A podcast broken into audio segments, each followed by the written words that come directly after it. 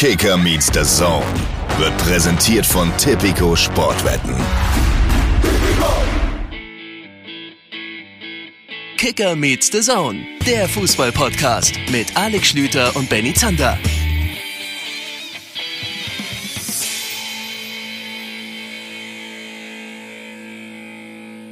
Liebe Leute, es ist wieder soweit. Es ist Montag, es ist Zeit für Kicker Meets the Zone. Der Muttertag für alle Fußballfans. Schön, dass ihr eingeschaltet habt. Und liebe Grüße an die Mutter aller Fußballfans, Benny Zander. Schönen guten Tag. Hey, Servus. Liebe Grüße an Mama Schlüter, an Mama Zander, an alle Mamas, die zuhören. Ich glaube, ich, ich, weiß, dass es nicht so viele Mamas sind, weil ich habe mal in unsere Höreranalyse reingeguckt. Wir sind sehr männlich geprägt, was diesen Podcast angeht. Das kann mit unserer Ausrichtung thematisch zu tun haben. Es kann mit unserer Optik zu tun haben. Wobei, hey, es ist, äh, es ist ein Podcast.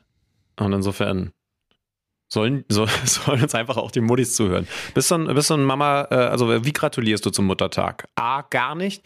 B, kurze WhatsApp. C, Anruf, D, äh, Geschenk anrufen und eigentlich wollte ich Blumen schicken, habe ich aber leider versaut. Die sind hier irgendwo in Leipzig irgendwo im Nirgendwo gelandet, weil äh, die Autofüllfunktion äh, meines Laptops eine falsche Adresse hinterlegt hat.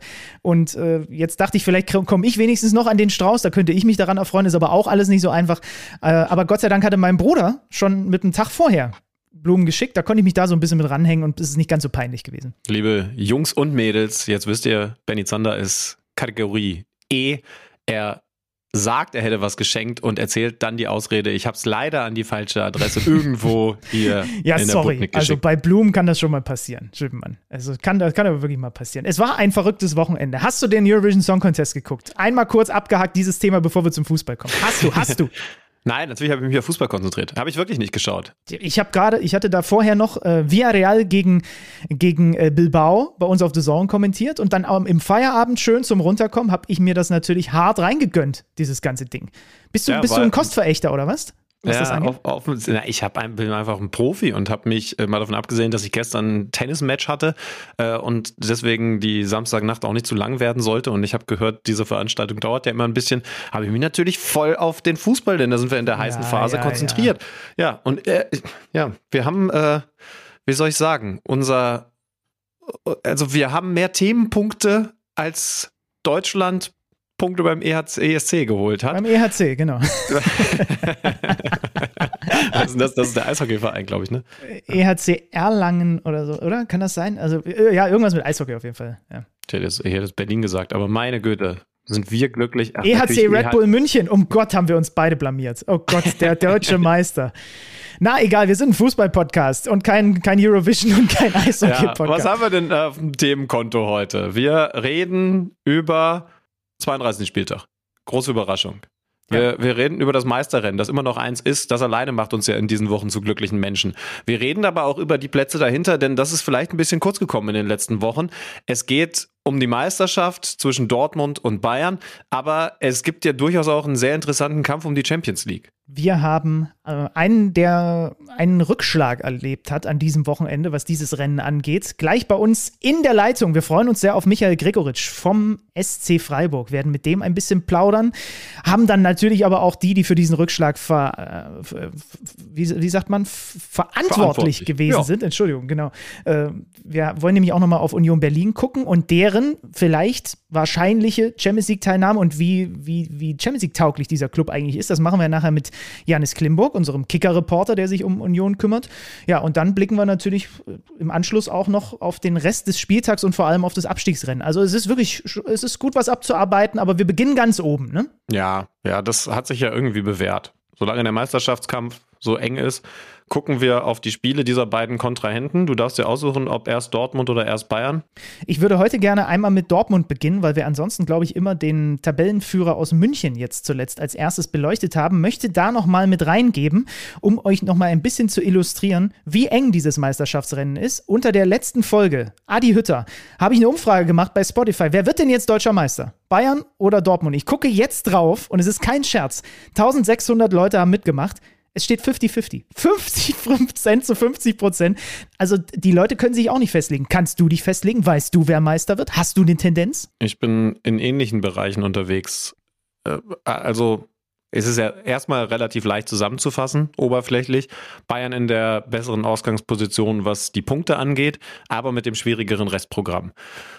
Äh, ich habe in den beiden Spielen, die es jetzt auch deutlich gegeben hat, vorher, ich habe Zeugen, keinen Patzer gesehen und man war dann auch wenn es bei Dortmund, kommen wir gleich zu, ein bisschen enger wurde, auch weit davon entfernt, dass da einer ausrutscht. Aber klar, nächste Woche müssen wir dann vielleicht nachher auch noch mal ein bisschen drüber reden. Da kann das schon ganz anders aussehen, wenn die Bayern gegen Leipzig spielen, wenn, wenn Dortmund in Augsburg spielt. Zu Hause sind sie Macht, auswärts ist es ein bisschen was anderes.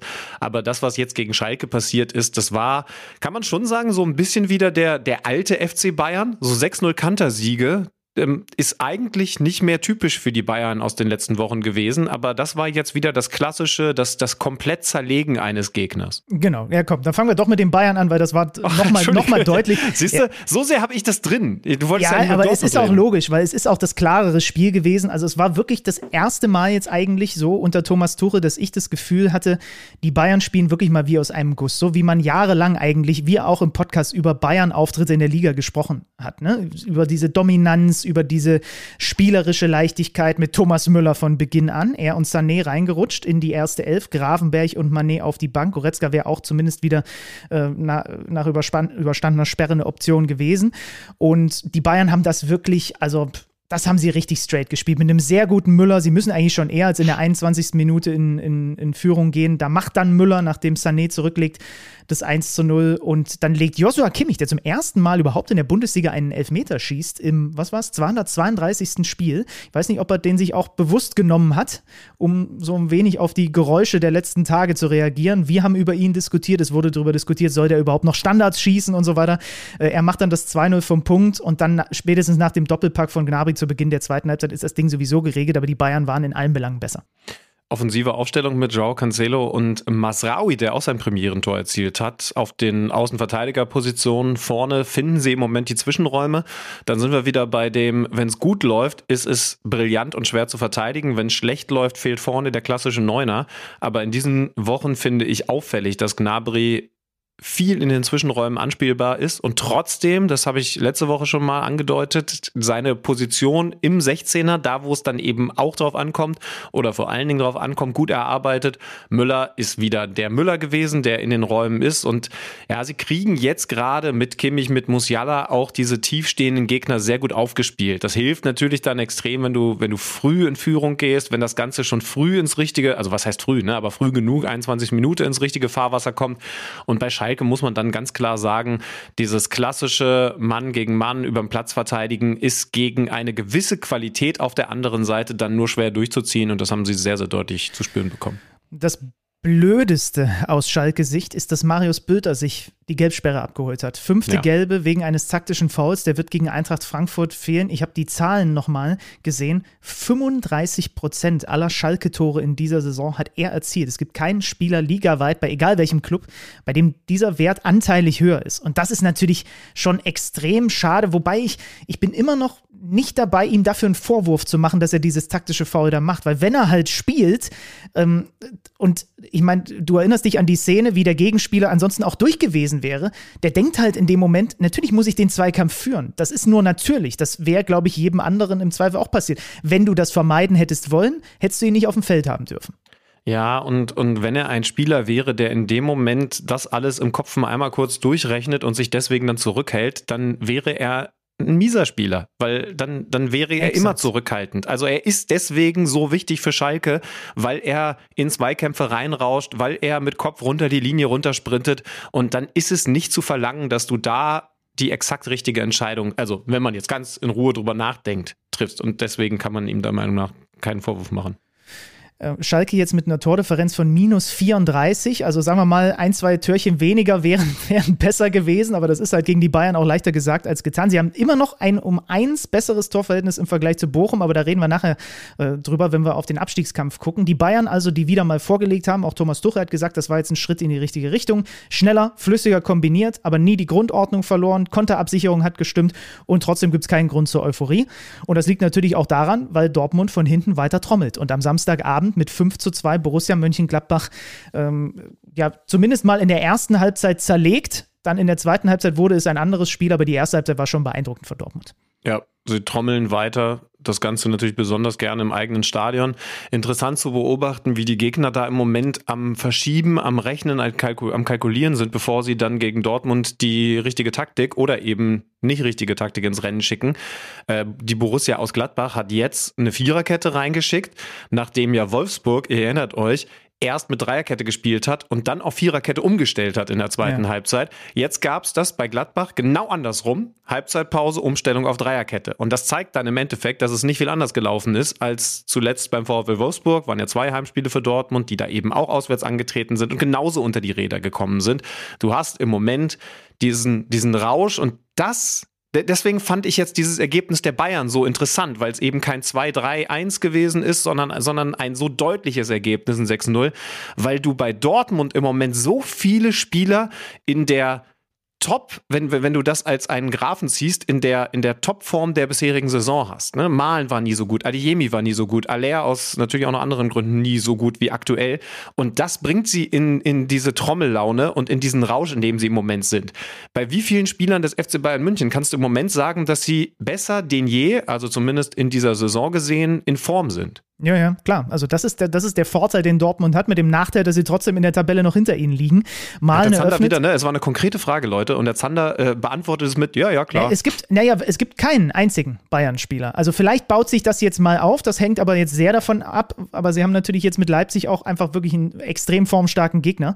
Und bei den Dortmundern ist das einfach so. Und dann ist halt auch Malen, steht der nach einem abgefälschten Schuss auch in, in, der fünften Minute genau da, wo er steht und äh, äh, stolpert den halt irgendwie da so halb mit über die Linie, weil er natürlich halt auch einfach gerade in einer überragenden Verfassung ist, wie er dann da ja nach, äh, danach ja noch gezeigt hat. Ne? Bellingham, 18. Minute vom Elfmeterpunkt, das 2 zu 0 nach einem Foul an Aller von Neuhaus war eigentlich ein echt schlechter Elfmeter, den ja. Bellingham da schießt. Olschowski einfach Hast nur du eine Ahnung, was er machen wollte? Nein, das äh, weiß er aber, also, glaube ich, selber auch nicht. Na, doch, doch, äh, äh, ähm, guck's dir nochmal an. Also diese Schusstechnik, die war ganz außergewöhnlich. Er hat so mit einem mit einem sehr steifen Fuß Innenriss schießen wollen, aber ich, ich kann dir bis heute nicht sagen, äh, ob er, also das, das war auf jeden Fall was Gewolltes, nur eben das Ergebnis nicht das, was eigentlich gewollt war. Aber, aber er hat einen Plan. Ich weiß nur nicht, ob er mit dieser besonderen Schusstechnik, schau dir die nochmal an, die war ganz speziell, ob er den Ball äh, unter die Latte setzen wollte, ob er den Ball gerade flach halten wollte, das, das weiß ich tatsächlich nicht.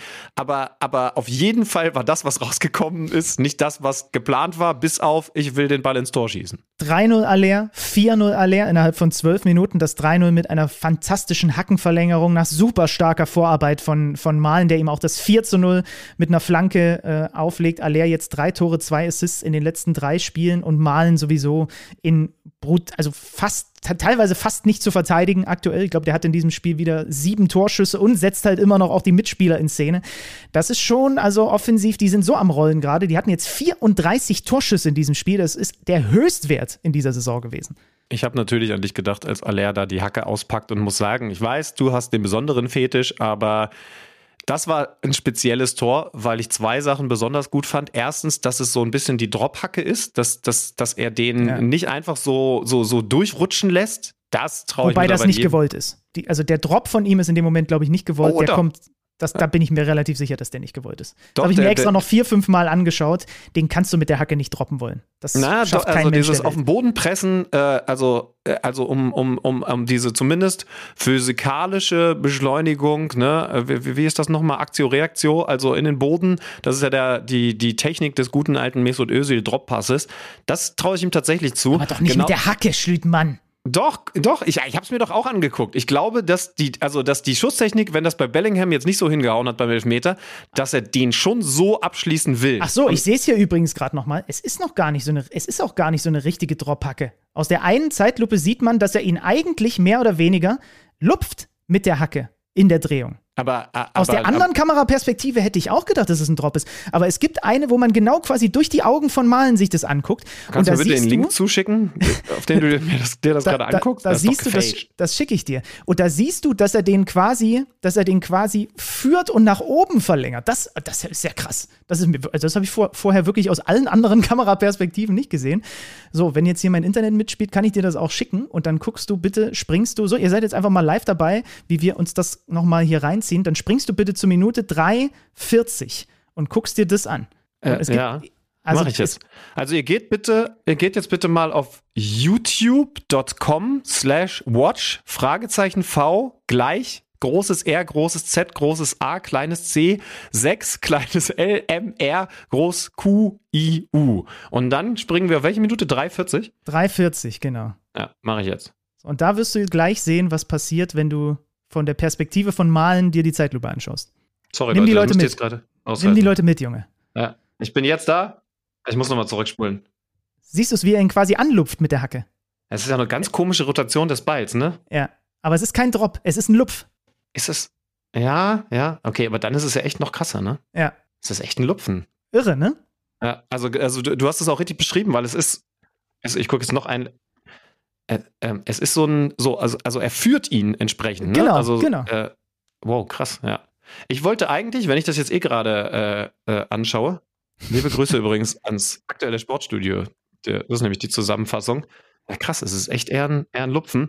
Äh, das, was ich besonders geil finde, ist, dass er, dass er stehen bleibt, dass, dass er nicht dem natürlichen Instinkt eines äh, Torjubels irgendwo zur Eckfahne oder zur Kurve zu laufen, dass er dem nicht nachgibt, Yes. dass er dem nicht folgt, sondern einfach stehen bleibt und, und die Leute zu sich kommen lässt. Hier, ich habe ja das Tor geschossen. Warum soll ich jetzt irgendwo hinlaufen? Ihr kommt bitte zu mir. Und das ist schon sehr cool, wenn, vor allen Ja. Dingen, wenn du so ein Tor gemacht hast. Ja, 4-0 von ihm dann auch als Direktabnahme nach einer Flanke. Aber dann gibt es eben auch noch die zweite Halbzeit, wobei, ich weiß nicht, wie du das siehst, ich werfe die dem BVB nicht vor, weil wenn du mit 4 zu 0 in der, Pause bist und dann kriegst du in der Schlussviertelstunde einmal per Elfmeter und einmal noch aus der Distanz ein Gegentor, Reiner macht dann das 5-2, dann ziehe ich jetzt keine Rückschlüsse daraus, dass sie deswegen nicht deutscher Meister werden. Nee, äh, tue ich auch nicht. Ich, äh, ich hätte ehrlich gesagt sogar vermutet, dass Edin Terzic noch einen Tick früher wechselt, ähm, weil jetzt ist eben klar, es gibt diese zwei Spiele noch und du hast Du hast da vorne ja so Jungs, das muss man ja bei Malen und Adihimi leider auch mit dazu sagen, die, weil es eben auch diese, diese Typen mit den, mit den, mit den Fast-Twitch-Muskeln sind, die dann auch schnell mal, ohne dass sie was dafür können und äh, wo wir es gerade bei Bülter hatten, ohne dass sie das irgendwie berücksichtigen können, sich nochmal so eine Muskelzerrung holen. Und deswegen hätte ich gesagt, nimm sie doch lieber runter.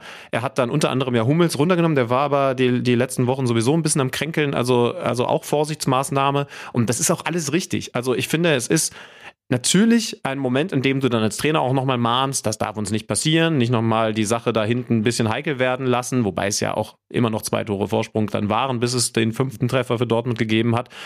Aber ich finde es auch auf eine gewisse Art und Weise professionell, dass du das Ding nicht mit 100% durchspielst. Weil alleine die Gefahr für die drei so wichtigen, ne, wenn wir jetzt schon sagen, in welcher Topform sie sind, dann müssen wir ja auch dazu sagen, dass es natürlich ein wahnsinniger Ausfall wäre, wenn sowas jetzt unglücklicherweise in der zweiten Halbzeit passiert wäre. Insofern finde ich es auch auf eine gewisse Art und Weise professionell, das nicht komplett so durchzuziehen. Dortmund in Augsburg, dann gegen Mainz, die Bayern gegen die formstarken Leipziger und dann in Köln beim formstarken Davy Selke. Werden wir auch nachher noch drüber reden.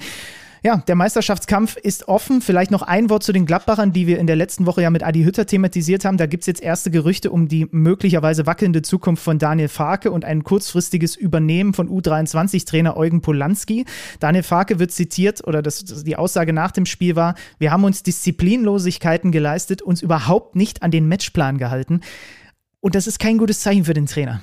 Muss ich so bestätigen, das ist eine Mannschaft, ich glaube, ich glaube, so knapp kann ich es halten. Das ist eine Mannschaft im Umbruch und das Management, die Führungsetage muss entscheiden, ob sie den Umbruch so gestalten, wie Daniel Farke es haben möchte, weil er die Zukunft auf der Trainerposition ist, oder ob sie jetzt sagen, wir müssen etwas anders tun und müssen dann auch rechtzeitig einen neuen Trainer da haben. Da bringt dann auch Interim-Übergangslösung nichts, weil diese neue Personalie der Fokus für all das, was jetzt da an Kaderumgestaltung passieren muss, und da sind sich, glaube ich, die meisten einig, der muss es eben sein. Also, also Ja. es muss klar sein, was das für eine Fußballmannschaft werden soll, denn wir wissen alle, wie gut die sind. Wir haben mit Adi Hütter vergangene Woche drüber geredet. Sie, sie deuten immer wieder nur an, dass sie eine richtig gute Fußballmannschaft sein können. Aber man weiß immer noch nicht, was genau sie eigentlich für eine Fußballmannschaft sein wollen. Soll das weiterhin mit den entsprechend nötigen Anpassungen eine Ballbesitzmannschaft sein? Ich fänd's toll. Dafür würde Daniel Farke stehen. Aber dann gebt ihm auch das Handwerkzeug, um das noch weiter zu entwickeln. Wenn man jetzt sagt, nee, doch nicht, nicht, wir, wir spielen das doch wieder nach einem anderen Modell, dann muss die Zukunft anders aussehen. Ich fände es schon allein aus dem Grund ein bisschen schade, aber wichtig ist, dass man konsequent und klar ist, egal in welche Richtung. Gerade mit Weigel ihn unter Vertrag genommen, die Laie umgemünzt und so weiter, sicherlich auch auf der äh, Basis, Farke wird Trainer bleiben. Deswegen, ich bin mal sehr gespannt, was da passiert. Aktuell in den Sphären, wo vielleicht Gladbach in den mal wieder irgendwann hinkommt oder sich zumindest in den letzten Jahren auch wir alle auch gesehen haben, sind eher die Teams, ja, die davon profitieren. Union Berlin und der SC Freiburg. 4 zu 2 am Ende, Vorentscheidung im Rennen um Platz 4 vielleicht. Union mit einem Fuß in der Champions League. Da werden wir nachher mal bei Janis Klimburg nachfragen. Aber jetzt geht es um den Sportclub, der da einen Rückschlag hinnehmen muss. Ähm, wir sprechen mit dem Mann, der von der Bank sich erstmal das Ganze angeguckt hat und dann in der zweiten Halbzeit eingewechselt wurde. Wir freuen uns sehr auf das Gespräch mit dem, mit dem nächsten KMD-Österreicher, mit Michael Gregoritsch. Bald haben wir sie alle gehabt gehabt. Viel Spaß.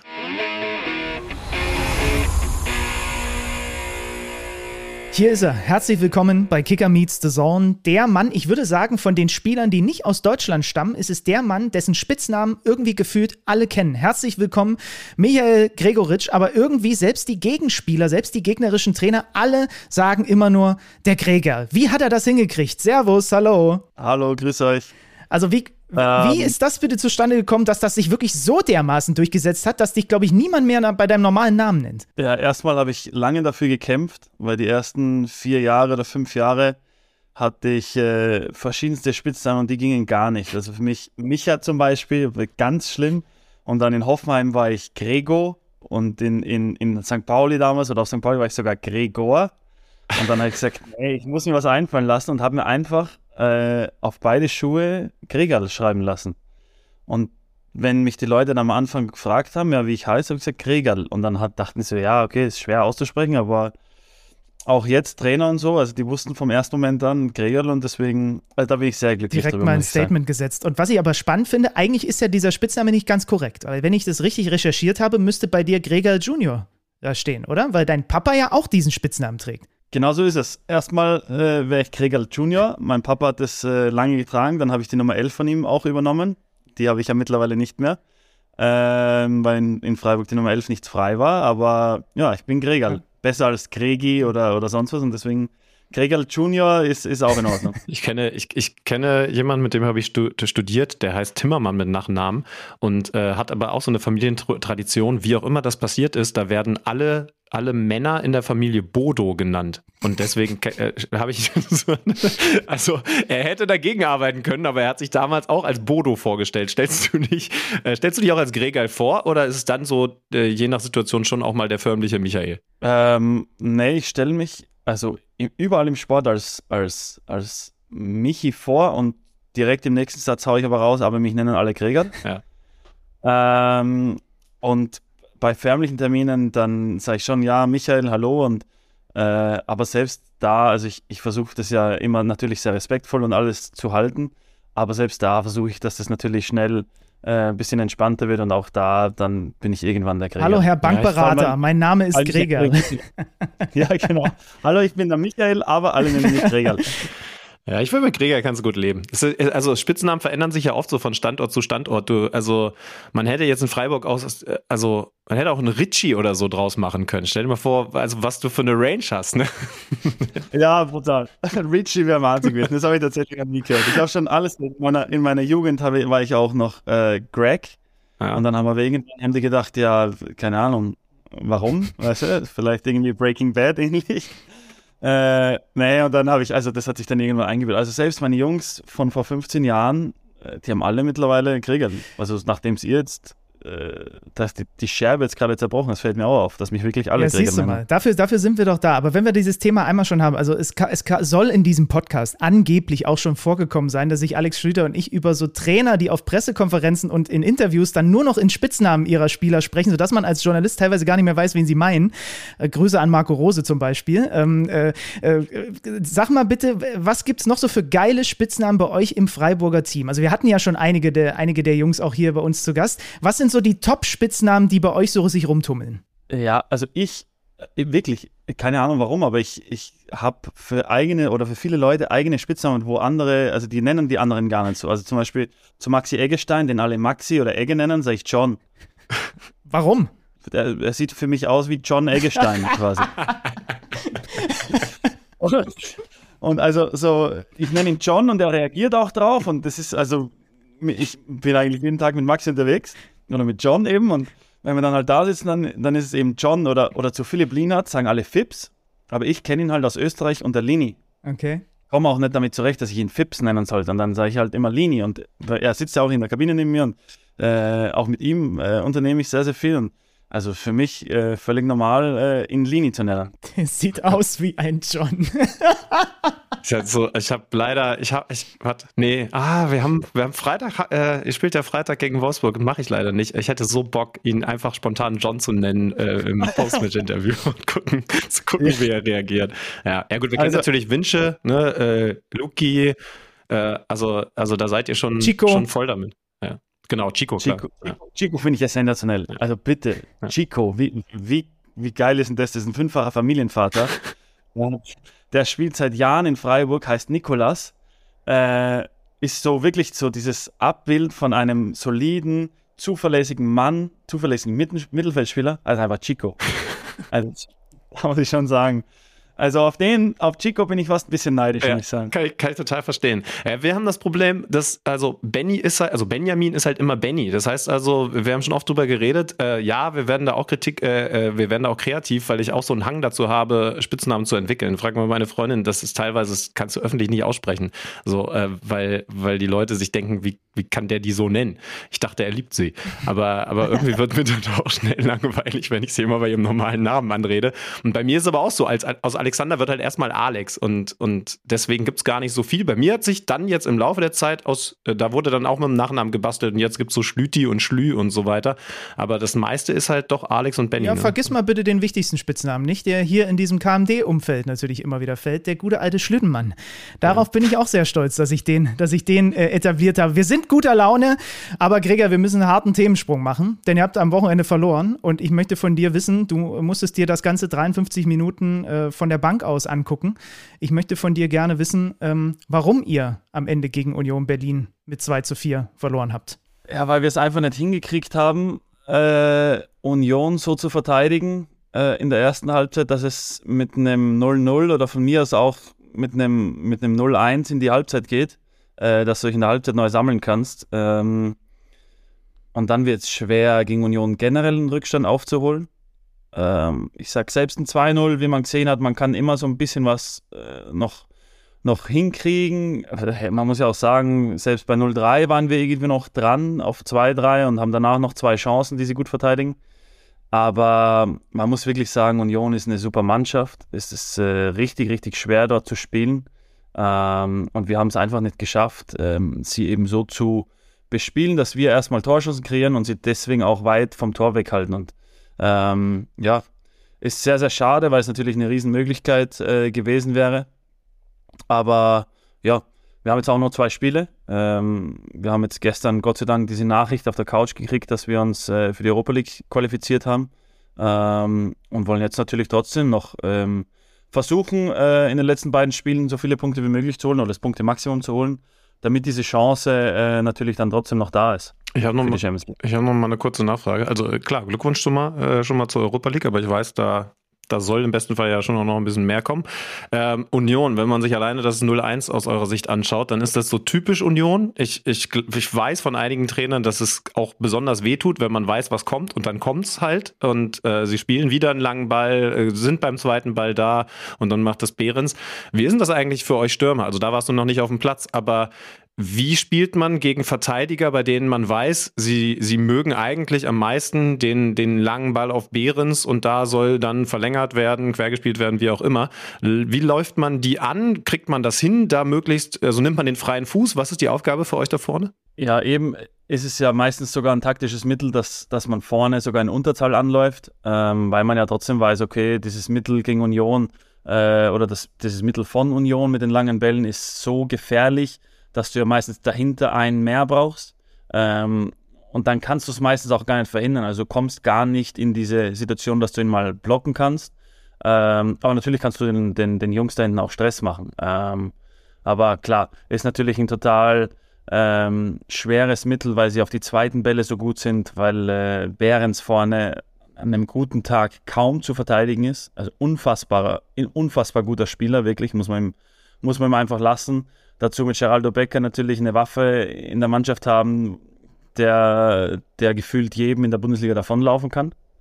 Ähm, und dann ein sehr, sehr gutes Mittelfeld haben. Yannick Haberer geht immer wieder ins Zentrum, äh, in die Sturmspitze dazu, schießt viele Tore. Rani Kedira ist einer der cleversten Mitspieler, die ich je hatte, wenn nicht sogar, ja, nee, einer der cleversten, die ich je hatte und äh, einer der cleversten in der Bundesliga dementsprechend auch. Ähm, und dann mit Trimmel auf der Seite oder, oder, oder auf der anderen Seite, also die, die sind einfach schwer zu verteidigen. Du weißt, du weißt, was kommt, du weißt aber gar nicht so richtig, über welche Seite kommt Du weißt auch nicht so richtig, wann kommt aber sie sind immer da und sie sind immer gefährlich, sie sind immer im Zweikampf und ja, ähm, sobald du da die wichtigen Zweikämpfe verlierst, ähm, also da kannst du, ich glaube, wir hatten sogar eine bessere Zweikampfstatistik am Wochenende, aber wenn du eben diese wichtigen Zweikämpfe verlierst, dann, dann wird es eng. Jetzt seid ihr unterm Strich, klar, waren Big Points, drei hinter Union, vier hinter, hinter Leipzig. Also, wenn man auf Freiburg blickt dann und, und da jetzt nicht die Emotionen drin hat, dann sagt man immer, klar, Champions League wäre toll für, ein, für einen Sportclub, aber die leben auch weiter, wenn es jetzt äh, Europa League ist oder vielleicht auch mal gar nicht international ist, weil die so in sich selbst ruhen. Bei dir persönlich habe ich schon richtig rausgehört, Champions League ist nochmal echt ein Traum, den du dir gerne irgendwann erfüllen würdest, ne? Also diese Saison hatte ich ja viele Möglichkeiten, ähm, die Träume zu, zu erfüllen, von denen ich früher natürlich äh, auch ein bisschen geträumt habe, klar, ähm, die aber schon auch Ziele waren in meiner Karriere. Ich meine, ich bin jetzt 29, ich bin jetzt ähm, seit ähm, acht Jahren dann in der Bundesliga im Sommer ähm, und habe es noch nie geschafft, unter die Top 10 zu kommen mit einer, äh, mit einer Mannschaft. Ich habe die meiste Punkteanzahl, die ich hatte, war 41. Ähm, ich war noch nie im Pokal-Halbfinale. Ähm, ich habe noch nie international gespielt, deswegen also mit dem Wechsel nach Freiburg habe ich natürlich total viele ähm, äh, ja, äh, Dinge erledigt quasi, die für mich in meiner Karriere auf jeden Fall gefehlt haben und wo ich am Ende der Karriere sagen kann, okay, cool, ich habe es zumindest einmal erlebt. Klar, ein Finale, mehr als ein Pokalfinale zu spielen oder sogar zu gewinnen, glaube ich, gibt es auf nationaler Ebene nicht, ähm, außer du wirst Meister natürlich.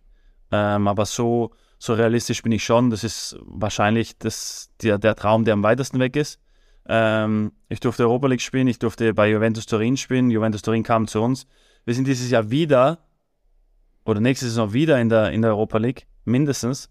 Ähm, und wir haben 56 Punkte. Also darf man grundsätzlich sogar zufrieden sein, glaube ich. Also man dürfte jetzt sagen, okay, cool, äh, alles gut, aber was wären wir für Sportler, wenn wir nicht sagen würden, wir sind zwei Spieltage vor Schluss oder drei Spieltage vor Schluss, hatten wir die Riesenchance, drei Punkte Vorsprung auf den vierten oder auf den fünften Tabellenplatz zu holen. Ähm, und wir haben jetzt noch immer in zwei Spielen die Chance. Und ihr wisst, am vorletzten letzten Spieltag kann alles passieren. Ähm, also was für Sportler, wenn wir, wenn wir jetzt sagen würden, okay, ähm, wir würden jetzt nicht nach dem Maximum streben. Vielleicht greifst du ja auch noch mal deinen persönlichen Bundesliga-Torrekord an. Wenn ich es richtig gesehen habe, liegt er bei 13 Toren aus der einen Saison mit Augsburg. Jetzt li liegst du aktuell bei 10, insgesamt 15 Pflichtspieltore. Also du hast bei den Augsburgern damals mehr getroffen gehabt am Ende der Saison, als zumindest stand jetzt du bei den Freiburgern. Würdest du trotzdem sagen, dass die Bundesliga jetzt gerade den besten Gräger sieht? Ja, auf jeden Fall. Also ich bin im Moment oder, oder jetzt schon seit einiger Zeit ähm, sicher auf meinem absoluten besten Level bisher. Ähm, ich glaube, dass, dass ich diese, diese Schritte begonnen habe, in Augsburg zu gehen, ähm, da sehr viel äh, mit Markus Weinzel und mit dem Fitnesstrainer gearbeitet habe, einfach an dieser Sprintfähigkeit, ähm, weil, weil das Spiel einfach immer schneller wurde und weil das Spiel einfach mehr Dynamik gebraucht hat. Ähm, und dann in Augsburg oder in Freiburg nochmal einen Schritt weiter gegangen bin und ähm, ich habe auch noch nie so viele Assists gehabt wie dieses Jahr. Ähm, äh, ich, und ich glaube trotzdem, dass noch Luft nach oben ist. Also ich, ich, ich habe nicht das Gefühl, dass ich jetzt am, am Ende bin quasi von meinem Leistungszenit. Deswegen, ähm, ich bin super glücklich, so wie es gelaufen ist bisher. Und wie gesagt, also ich hoffe, dass es trotzdem noch vielleicht das ein oder andere äh, ähm, Tor mehr geben könnte. Klar, dieses Jahr sowieso noch oder diese Saison. Und ähm, hoffe aber trotzdem, dass ich nochmal in diese Richtung komme, dass ich vielleicht meinen persönlichen Torrekord auch brechen kann, vielleicht auch in der nächsten Saison oder in den nächsten zwei Saisons. Wie hat das dieser eingespielte Haufen aus Freiburg geschafft, dich so aufzunehmen, dass diese Eingewöhnung so schnell gelaufen ist? Man kann ja auf der einen Seite sagen, es ist super, wenn man in so ein homogenes Gebilde reinkommt, aber du bist ja trotzdem erstmal auch der Außenseiter, der neu kommt in eine Gruppe, die schon gefestigt ist. Wie, wieso hat diese Eingewöhnung so gut funktioniert, so schnell geklappt? Ja, weil, weil sie so gefestigt ist, dass es jeder dem anderen gönnt, wenn man hier erfolgreich äh, ist. Und weil jeder weiß, okay, ähm, hier kommen keine Spieler rein, die irgendwie anderen die Plätze wegnehmen, sondern weil jeder weiß, okay, hier kommen Spieler rein, die helfen. Und äh, ich hatte Gott sei Dank das Glück, dass ich vom ersten Spieltag helfen konnte, ähm, dass die Jungs mir total vertraut haben. Ähm, und ich bin sowieso dann einer, glaube ich, der, der sich schnell dann wohlfühlen kann, wenn, wenn ich merke, okay, da sind hinter mir zehn andere auf der Bank, äh, acht andere, ähm, die sich auch auf mich verlassen und die mir auch vertrauen. Und ähm, klar, ich glaube, ich habe, ähm, also so wie mir das die Jungs natürlich auch sagen, dem Spiel natürlich auch äh, ein bisschen eine andere Facette geben können nochmal, was sie davor vielleicht noch nicht so hatten. Ähm, ich habe mit Luki Höhlern einen unglaublich coolen Sturmpartner ähm, erwischt, mit dem ich mich total gut äh, verstehe, auch außerhalb vom Platz. Ähm, ich habe äh, hab unglaublich gute Spieler hinter mir, äh, mit Winche links äh, oder, oder Litz Doan rechts oder auch Rolis, äh, Roland Schalay oder also ich kenne da durch die Bank alle Spieler, die sind einfach wirklich richtig gut und dann ist es einfach mein Job, vorne drin zu sein und, und, und äh, Bälle zu verwerten. Und ähm, auch da, glaube ich, habe ich ähm, gute Tore gemacht, coole Tore gemacht und hatte aber trotzdem noch, ich glaube, mindestens fünf, sechs Sitzer, wo ich sage, okay, ich rede gar nicht von der 100%-Quote von diesen Sitzern, aber wenn du da vielleicht 50% machst, hast äh, am Ende der Saison vielleicht ähm, nochmal zwei, drei, vier, fünf Punkte mehr ähm, und dementsprechend ich natürlich auch zwei, drei Tore mehr. Du hast uns gerade ein neues Wort beigebracht. Sagt man Sitzer für Dinger, die sitzen müssen? Ist das österreichisch? Ja. Geil. Ich glaube schon, ja. hier, hier, also ich höre gerade, dass sich in der, in der, zumindest so in meiner Bubble in der Medienfußballsprache äh, Riese entwickelt, so als Wort für eine Riesentorchance. So, da, wir hatten ein, zwei Riesen, die wir normalerweise machen müssen, so, aber Sitzer äh, versuche ich direkt find mal ich zu etablieren. Ja. Ja. Ich, also ich finde persönlich Sitzer besser als Riese bin, ich, ich bin, Mittwoch, äh, bin Mittwoch in Manchester. Ich versuche das direkt mit auf die Insel zu tragen und gucke, was. Gucke. Ich schaue ich es mir an. Ich, mir an. ich werde zwinkern, wenn ein Sitzer dabei gewesen ist. Ähm, du hast jetzt gerade schon angesprochen, da vorne ähm, ein richtig guter Sturmpartner, sowohl auf als auch neben dem Platz. Wenn äh, wenn wir so ein bisschen auf die Entwicklung in der Bundesliga schauen, dann würde ich sagen, ist ein Trend, dass es wieder mehr zwei Stürmer Situationen gibt bei vielen Vereinen. Also ich meine, jetzt habt ihr bei Union auch gerade gegen so eine ganz klassische Variante äh, gespielt. Kann man das bei euch vergleichen? Also der eine ist der Zielspieler, der andere ist der Tiefenspieler? Ähm, nicht direkt, ähm, weil ich glaube, dass Luki auch total oft Zielspieler ist.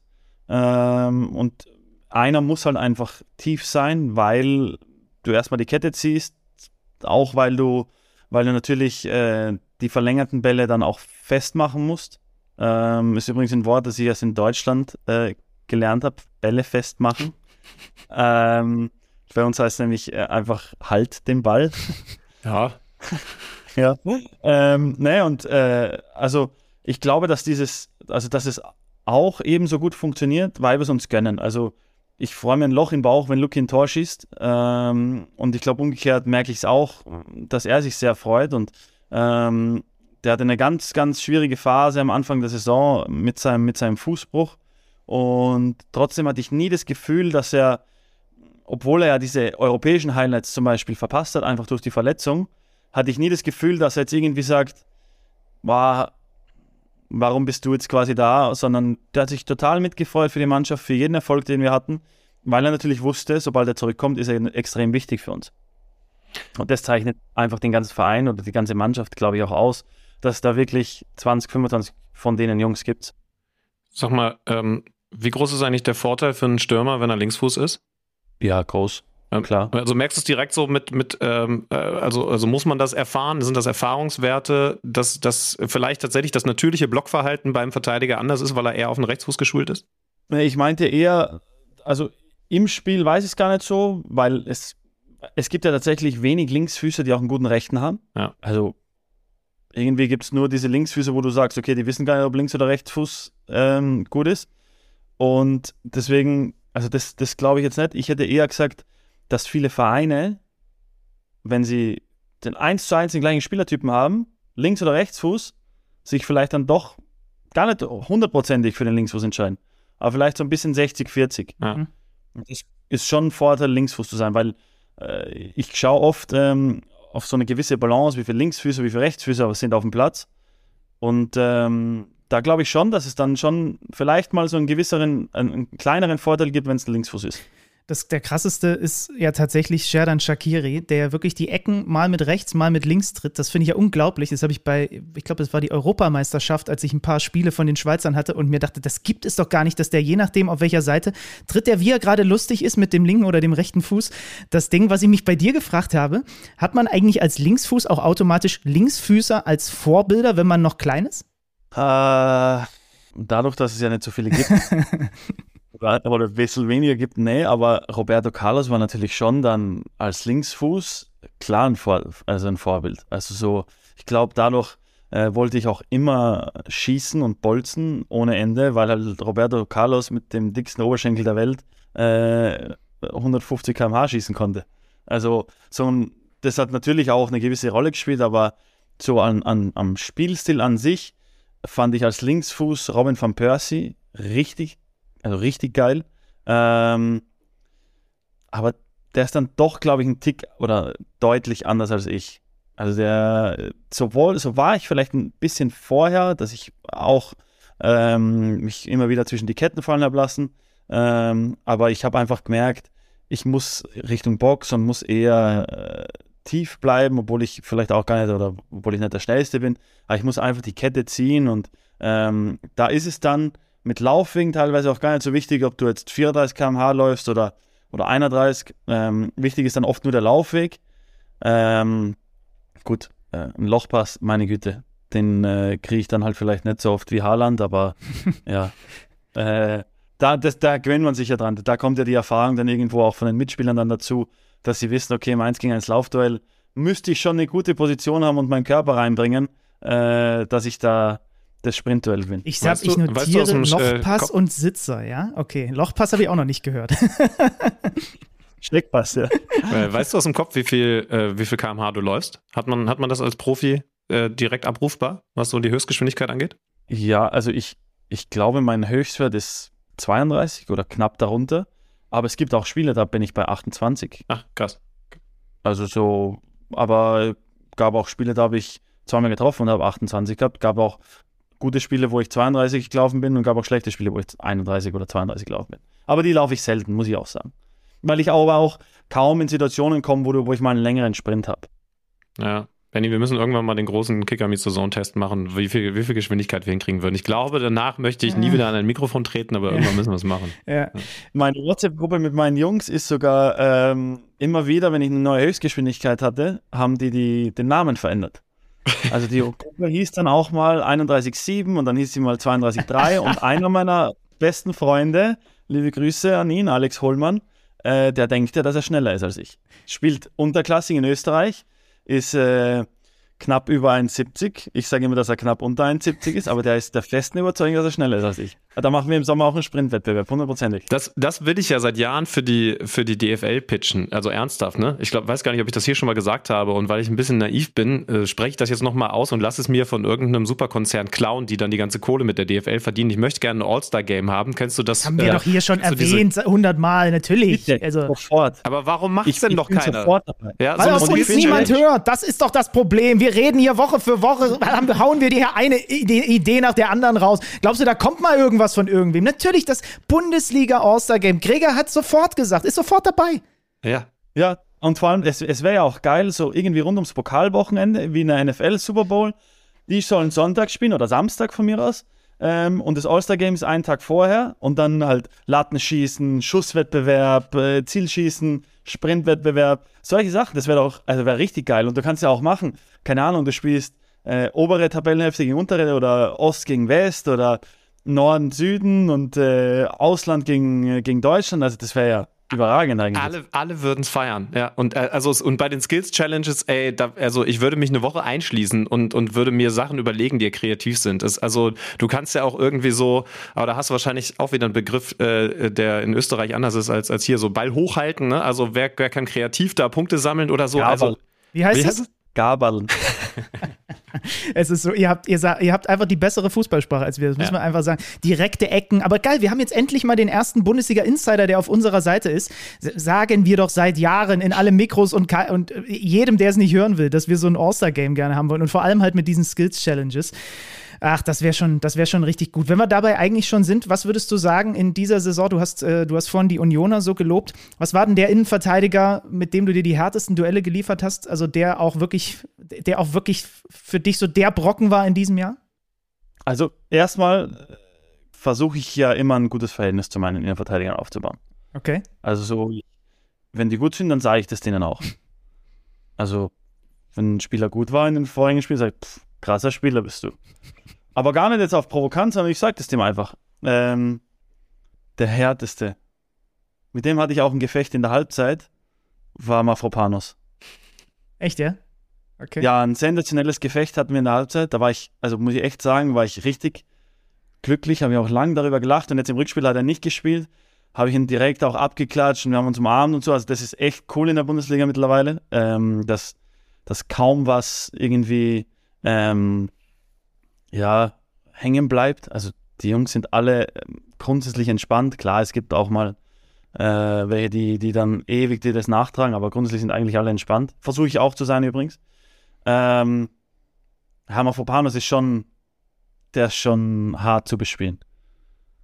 Kempf, Kempf ist auch, war in Berlin, der hat mich auch, also so, der hat mich schon fast rund gemacht, hätte ich gesagt. Du bist ja äh, in deiner Karriere jetzt in, in Deutschland mittlerweile gut rumgekommen. Ne? Also äh, warst äh, erst in der zweiten Liga unterwegs, unter anderem hier auch in der, in der schönsten Stadt Deutschlands, hast, äh, ja, wie soll ich sagen, äh, mit Gelsenkirchen die vielleicht nur zweitschönste Stadt Deutschlands kennengelernt, bist jetzt im wunderbaren Breisgau. Äh, wie ist denn das äh, mal bitte als, als Österreicher geurteilt? Merkt man wirklich so Unterschiede, wenn man in den unterschiedlichen Regionen Deutschlands ist? Also ticken wir wirklich unterschiedlich oder, oder glauben wir das nur von uns, weil wir denken, wir sind so ein cooles, ambivalentes Land und eigentlich sind wir doch alles irgendwie Kartoffeln? Ähm, also ich glaube, es hat schon alles Kartoffeln. aber, ihr seid, aber ihr seid schon grundverschieden. Also äh, wirklich, ob, also ich bin ja zweimal im Süden gewesen mit Augsburg und Freiburg. Das ist aber auch eine andere Mentalität als im Westen und in Hamburg dann. Hm. Äh, ich habe es überall genossen, weil ich es echt ähm, gern mochte, wie die Leute auch dann waren. Äh, ich bin auch, also klar, ich hatte viele Vereine, ähm, muss mir natürlich auch den einen oder anderen Spruch, also Nils Petersen sagt jede Woche, ja, ich bin gegen Ex-Verein von mir. äh, also, natürlich muss ich mir den einen oder anderen Spruch anhören, aber ich habe halt alleine schon vier Vereine gehabt, oder drei, die aufgrund einer Laie äh, passiert sind, weil ich halt einfach als junger Spieler äh, spielen wollte. Also so, ich, ich wollte halt nicht irgendwie in einer zweiten Mannschaft spielen oder versuchen irgendwo, ich habe keine Ahnung, fünf Einsätze, wo ich eingewechselt werde, sondern ich wollte halt einfach in die zweite Liga gehen und spielen damals zu St. Pauli und zu, zu Bochum. Ähm, aber die Leute, ja klar, also in der Mannschaft, das sind alles ähnliche Jungs irgendwo, das, ähm, da gibt es mal eine, eine, eine, eine, eine, eine lustigere Mannschaft, mal gibt es ein bisschen eine intelligentere Mannschaft, mal muss man auch sagen, gibt es auch eine Mannschaft, wo du dir denkst, pff, also ja, okay, ganz lustig, aber jeden Tag wird es dann irgendwann mühsam. Ähm, aber also die Jungs an sich sind immer ähnlich, auch der, der Staff ist, ist, oder meistens merkst du es ja bei den Physiotherapeuten oder bei den Zeugwarten, die ja lokal sind oder waren oder schon lange im Verein sind. Ähm, da merkst du dann wirklich diese Ortsunterschiede. Welche, welcher Ort, welche Region in Deutschland ist in, äh, ist in deiner Heimat? Äh, ist schon Graz, ne? Kann, kann, man, kann man sagen? Graz, ja. Ich komme Ja. aus Graz, ja. Ja. Was, was ist dem am ehesten, am nächsten? Ähm, von der Stadt, vom Stadtaufbau her ist es Freiburg und, Aug äh, und Augsburg. Vom, von der Größe und, und so ein bisschen ähm, diese, ja, dieser italienische Stil, der, der, der halt einfach viel Sonne und bist da mit deinem Fahrrad oder mit der Vespa unterwegs in der Stadt, kannst äh, locker irgendwo hin. Ähm, von der Mentalität her hätte ich schon gesagt, dass es, ja, dass es das eigentlich kaum gibt, weil wir sind, also wir, wir Österreicher an sich sind einfach diesen Tick lockerer. So, dieses, okay, klar, okay, jetzt mit euch habe ich einen Termin, offiziellen Termin, 13 Uhr, dann bin ich um 13 Uhr da. Wenn ich Es mit war, den Jungs war essen vier nach, gehe- vier nach eins war es, vier nach eins. ja, genau. ist noch immer pünktlich. Wenn ich mit den Jungs essen gehe, 13 Uhr und ich komme um 13.10 Uhr, weil halt irgendwie, ja, das halt so ist, die sind sicher schon 20 Minuten da. 100 Prozent. Also ich, ich sitze nie als erstes am Tisch, weil das der Österreicher irgendwie oder auch ich einfach nicht so kennt, diese Pünktlichkeit in der Freizeit. Deswegen ja, die Jungs sind alle super locker und, das ist auch alles super entspannt, aber das ist wirklich gesagt, wenn, dann hätte ich noch gesagt am ersten Augsburg, weil es schon diese Nähe ein bisschen gibt, aber die Leute sind ein bisschen netter in, oder eigentlich deutlich netter und offener in Freiburg, deswegen vielleicht sogar Freiburg. Hamburg war auch richtig offen und cool. Ich habe ich hab gerade einen ganz langen Podcast gehört mit eurem Nachrichtengott aus Österreich, Armin Wolf. Da habe ich, da habe ich, der hat gesagt, wir Österreicher, wir sind immer so ein bisschen schlampert. Das ich, das fand, fand ich irgendwie ganz schön als, als, so, als so Umschreibung dafür. Sag mal, wie, wie, wie ähnlich äh, ist sich eigentlich, wenn du das jetzt so, also du hast ja jetzt euch, euch Österreicher schon so ein bisschen so, sagen wir mal, über einen Kamm jetzt erstmal äh, geschert. Wie ähnlich sind sich eigentlich Michael Gregoritsch und die alte Werder Bremen-Legende Marco Arnautovic? Also erstmal ist es ein Weltklasse-Typ.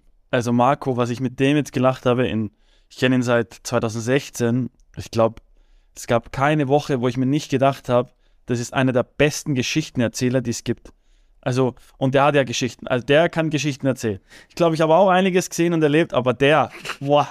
Ähm, gut, Marco ist natürlich speziell. Also Marco ist besonders, der ähm, ist also auch anders oder, oder, oder ruhiger geworden durch seine zwei Töchter.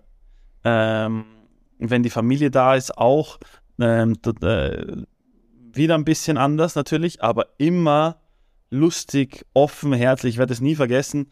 Ähm, ich kannte Marco, hm, ich habe ihn gesehen viermal. Viermal zehn Tage, aber du kommst ja in den zehn Tagen auch nicht jeden Tag zum Gespräch, sondern du isst ja irgendwie auch auf anderen Esstischen und so. Und ähm, da war ich in London mit meinen zwei besten Freunden. 27. Dezember. Der hatte zwischen zwei Spielen Boxing Day. Wir waren halt voll, hacke dicht, eigentlich vom Club gestanden. Und ich sag so, ey, wir kommen da nicht rein, Alter, was, was machen wir jetzt? Weißt du, so. Dann sag ein Kumpel, ja, ruf Marco an. Ich sag, na komm, ich kann jetzt, ja, ja, komm, ich rufe ihn an. Ich rufe an, ja, der hebt ihn ab, also zweimal clean sofort aufgehoben. Ja, Gregor, was ist los? Ich sag so, hey, Marco und so, wie geht's, alles klar? Ich stehe vor dem und dem Club, ich komme nicht rein, kannst mir helfen? Ja, warte dort, ich bin in 10 Minuten da. Alles klar. Ich sag, hey, der kommt und so. Und für mich ist er, also bis heute, wenn ich so hinter den Jungs oder mit anderen Jungs von anderen Mannschaften abklatsche, ist ja das für mich trotzdem besonders, weil ähm, sind ja geile Typen, die ja viel erreicht haben. Der kommt mit seinen Jungs in einem Auto und sagt, ja, fahrt's da und dahin, sagt, ihr kommt von mir, alles erledigt. Alles klar. Wir setzen uns ins Uber rein, fahren los zu diesem ja, Restaurant, Club. Ich stehe an der Tür, steht einer, super gekleidet, Anzug, richtig gut angezogen, sagt, ja, hallo, und ihr zwei oder ihr drei? Ich sag so, ja, Marco hat angerufen, äh, wir sind seine Kumpels. Ah, ja, ja, alles klar. Dann nimmt uns, der ist durch eine Tür gegangen, seitlich, ich glaube, die Tür gab- gibt's gar nicht, weißt du, so, dann musst du, glaube ich, einen Kopf, Knopf drücken und Code eingeben, rein. Da haben wir eine Party gefeiert, wo ich mir gedacht habe, lecco mio, Marco Arnautovic, was bist du für ein guter Mensch, du hast mir das organisiert innerhalb von 15 Minuten. Und das ist, also, so, das ist ähm, meine Geschichte von Marco, weil er halt einfach wirklich einer der, der herzlichsten Menschen ist, die es gibt. Und fußballerisch, also gefühlt wurde der immer besser in seinem Alter. Also der war überragend ähm, und der wurde gefühlt immer besser. Der kann, also der kann immer was machen, der ist immer gefährlich irgendwie. Ach, schön. Können wir auch mal einladen hier. Der ist lustig, das sage ich euch. Da müssen wir auf jeden Fall Zeit mitbringen, habe ich das Gefühl. Äh, jetzt habt ihr mit äh, Ralf Rangnick da einen Nationaltrainer, den ich auch noch ganz gut von The Zone kenne, der natürlich wieder ein ganz anderer Typ ist, aber, aber ähm, das kann ja dann auch besonders spannend sein. Ihr habt sowieso, also wir müssen die Namen nicht durchgehen, ja mittlerweile einen Kader da zusammen, wo wir schon, da haben wir jetzt wieder die externe Rolle, denken, ey, da muss doch eigentlich was gehen. Was würdest du sagen, geht in den nächsten Jahren? Ja, also wir, unser Ziel ist ja ganz klar erstmal, dass wir zur Europameisterschaft gehen. Also ich glaube, es gibt für uns außer einer Heim-Europameisterschaft keine bessere Europameisterschaft als eine in Deutschland. Ähm, deswegen muss das unser Anspruch sein, dahin zu kommen, auch mit der Mannschaft ganz klar. Ähm, obwohl wir natürlich mit Belgien und Schweden zwei Mannschaften haben, die den Anspruch ja auch haben können. Ähm, aber klar, wir müssen dahin und ähm, so ehrlich das so ehrlich müssen wir auch sein. Ähm, wenn wir es schaffen, und wovon ich aber eigentlich auch überzeugt bin, dass wir das hinkriegen, ähm, können wir uns nicht feiern lassen, wenn wir über die Gruppe hinausgehen. Also wir müssen wirklich äh, versuchen, dann dort, wir müssen so ein bisschen versuchen, die neue Schweiz zu werden, ähm, wo wirklich jeder immer begeistert ist, was die für ein Turnier spielen, ähm, die gut auftreten, die, die, die, die, die, die fair auftreten. Ähm, und deswegen, das muss unser Ziel sein. Und wir haben ja ähm, Ralf Rangnick steht ja für diese Red Bull-Schule. Ähm, wir haben ja das Glück gehabt, dass er vor, vor, vor elf Jahren da nach Österreich gekommen ist und viele Spieler damit auch ausgebildet hat. Ähm, deswegen, ich glaube, es gibt fünf Spieler oder sechs Spieler, die waren nicht in einem Red Bull-Verein. Ähm, und das sind eben die Älteren. Und, äh, aber das ist dann auch relativ einfach, sich anzupassen, weil mittlerweile gibt es ja keinen Fußball mehr ohne Pressing. Und wenn du dann äh, zehn äh, Vollraketen hinter dir hast, äh, in meinem Fall, dann ist es auch einfach, äh, da auch mitzugehen und, und auch äh, das hinzukriegen. Ähm, und deswegen, also wichtig ist, dass wir versuchen, äh, guten, erfolgreichen Fußball zu spielen. Und dann glaube ich aber schon, dass, dass durch auch diesen Zusammenhalt, den wir in der Nationalmannschaft haben, schon auch einiges möglich äh, sein kann. Aber klar, wir müssen unsere Hausaufgaben erfüllen, das ist ja selbstverständlich. Dann habe ich eigentlich nur noch eine Frage. Hast du schon einen Spitznamen für Ralf Rangnick? Trainer. Gute Antwort. Gute Antwort, Gregor. sehr, sehr, gute Antwort. Ach, das war schön. Das hat echt äh, eine Menge Spaß gemacht. Wir drücken die Daumen für die letzten beiden Spieltage mit dem SC Freiburg. Dann natürlich auch für alles, was mit der österreichischen Natze so passiert. Ich erinnere mich noch, wie ihr knapp erst in der Verlängerung im Achtelfinale der EM gegen Italien rausgegangen seid, die später das Turnier geholt haben. Das war eine ganz enge Kiste. Weiß ich noch, wo ich das damals geguckt habe. Das also reißt doch keine Wunden auf hinten raus. Naja, aber, nein, aber das ist ja, also am Ende, sorry, sie sind gegen den Europameister rausgeflogen und hatten ihn am Rande, ja, also haben ihn in die Verlängerung gezwungen. Das ist ja Stimmt. das, was hängen bleibt. Ja, also, da gebe ich dir recht. Weiß ich noch. Gregor, wir sagen ganz herzlichen Dank. Freuen uns, wenn wir uns äh, irgendwie irgendwo im Stadion oder irgendwo in London vorm Club das nächste Mal sehen. Lass es dir gut gehen und äh, habt einen guten Saisonausklang. Wir sehen uns. Dankeschön, Ciao. alles Gute. Ciao. Das war doch sehr launig oder wie auch immer die Österreicher dazu sagen. Sie haben bestimmt ein besseres Wort als launig. Äh, vielen Dank an Michael Gregoritsch. Wir wollen uns aber auch nochmal, Schültmann, eben mit dem Gegner vom Wochenende beschäftigen, denn das war ja fast schon ein Meilenstein, oder? Den Union da gelei geleistet hat. Also sind im eigenen Stadion eh schwer zu schlagen, aber Freiburg in diesem direkten Duell 4 zu 2 zu besiegen mit einem überragenden Geraldo Becker, wir haben es ja gehört äh, von Gregor, im 300. Pflichtspiel von Christopher Trimmel als Unioner durfte auch von Beginn an ran. Das ist schon ein Statement gewesen von den Berlinern, von den Köpenickern, pardon. Man hat ja das Gefühl, dass dieses Stadion an der alten Försterei nur auf Meilensteinen aufgebaut ist, weil es immer weitergeht und man fragt sich, wo ist denn dann eigentlich eigentlich die Grenze, weil sie eben weitermachen, weitermachen, mhm. hat man ihnen nicht zugetraut, kriegen sie doch hin. Es gibt Abgänge, sie holen neue Leute, das funktioniert doch wieder. Es ist schon krass und sie wandern eben immer weiter nach oben. Also wenn Gregal jetzt sagt, dass es, dass es die Entwicklung für ihn persönlich bei Freiburg auch gegeben hat, ist das ja bei Union schon, schon auch besonders krass. 22 Spiele jetzt ungeschlagen. Ich, ich, ich frage mich wirklich, wo, wo das Limit ist. Und äh, wir trauen uns jetzt mal vorauszublicken, weil Union und Champions League Hymne im Stadion der Alten Försterei immer noch so unwirklich ist, rufen wir jetzt bei jemandem an, der uns erklären kann, ob das tatsächlich passieren könnte und was es noch braucht, um das möglich zu machen. Union in der Champions League. Jetzt mit Kicker-Reporter Janis Klimburg. Leute, wenn man in diesen Tagen in Hauptstädten der Welt anruft, dann gibt es meistens null Punkte for Germany. Wir erhoffen uns jetzt deutlich mehr von Janis Klimburg. Janis, grüß dich. Ja, grüßt euch, moin zusammen. Starker Start, Alexander. Muss ich sagen. Respekt. Ist eine, ist, ist eine ESC-Referenz, habe ich mir lange drauf gearbeitet in der Vorbereitung. Ähm, gut gearbeitet wurde ja auch bei Union Berlin, bei den Köpenickern. Janis, jetzt muss man so langsam wirklich davon ausgehen, dass in der kommenden Saison an der alten Fürsterei Champions League gespielt wird. Mal ganz im Ernst, also es ist noch nicht entschieden, aber es sieht immer besser aus, vor allen Dingen nach, natürlich nach dem Spiel jetzt gegen Freiburg. Äh, was macht das mit Union Berlin? Wird das das Gesicht verändern? Oder andersrum, ist Union eigentlich Königsklassentauglich? Ja, ich glaube schon, dass sie Königsklassen tauglich sind mittlerweile. Ähm, Union ist jetzt nicht bestückt durch die großartigen Einzelspieler oder Unterschiedsspieler, wie man sie auch nennt, sondern sie kommen eben über das große Ganze, wie man, wie man so gern sagt. Ähm, ich glaube, das Kollektiv macht sie stark. Und ja, im Laufe der Jahre haben sie es eben entwickelt, seitdem sie aufgestiegen sind. Platz 11, 7, 5, jetzt eben auf Platz 4. Platz 3 ist ja auch noch möglich. Ähm, da denke ich schon. Ähm, das gesamte Umfeld auch, die Fans, ähm, dann die beiden Macher an der Front, ähm, Urs Fischer und Oliver Runert, die haben da schon was entwickelt, was meiner Meinung nach ähm, Königsklassentauglich ist. Auch wenn natürlich noch einiges verändert werden muss am Kader, glaube ich.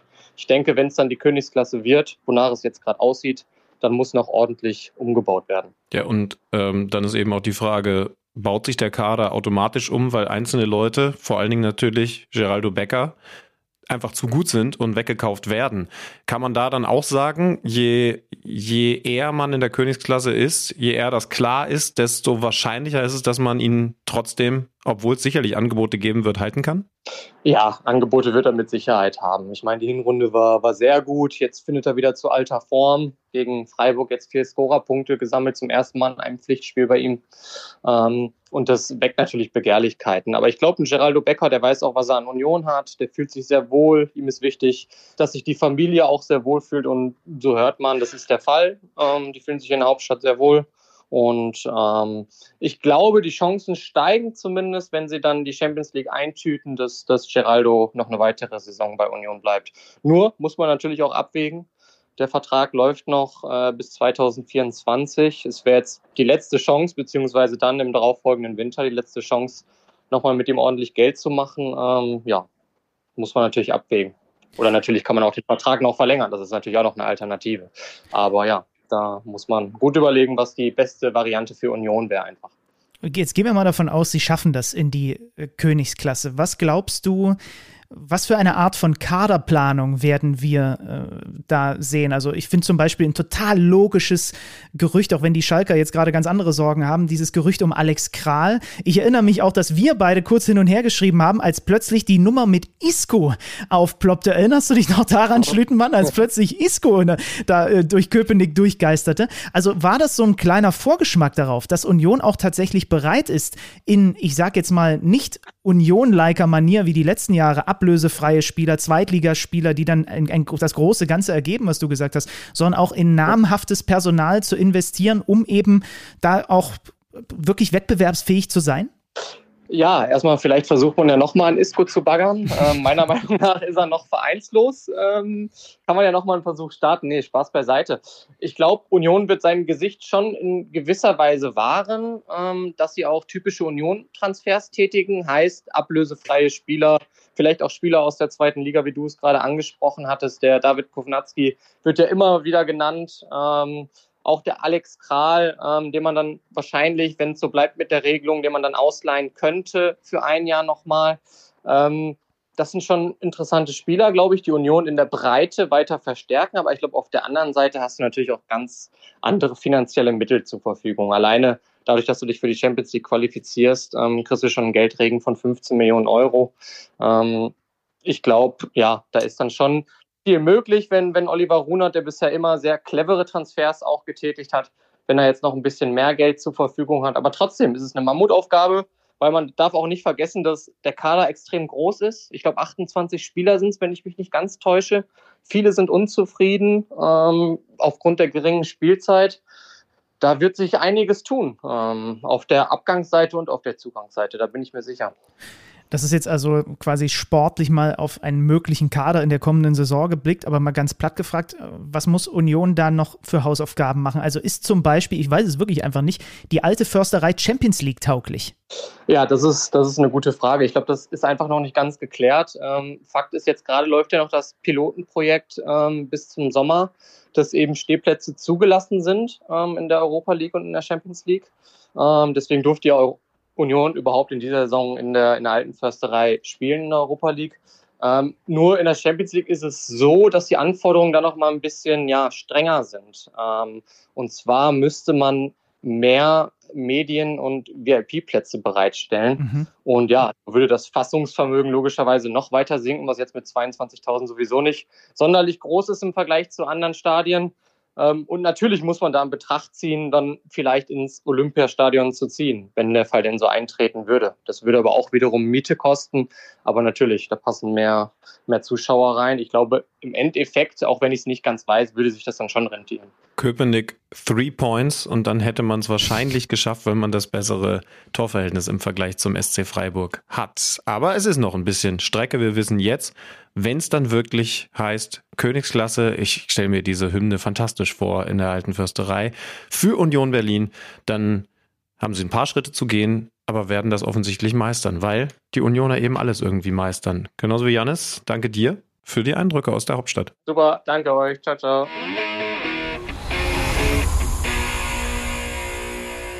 Wie finden wir denn eigentlich einen Torjubel mit einer mitgebrachten Maske? Also wir erinnern uns, Aubameyang hatte das Ding, hatte das Ding natürlich äh, ins Leben gerufen in der Bundesliga. Urs Fischer hatte mit dem Jubel von Gerardo Becker kein Problem. Ich sag dir ehrlich, Schüppmann, ich hätte es richtig geil gefunden, weil es hätte von unfassbarem Selbstbewusstsein gesprochen, wenn er noch eine zweite dabei gehabt hätte, weil er davon ausgegangen wäre, dass er sogar einen Doppelpack schnürt.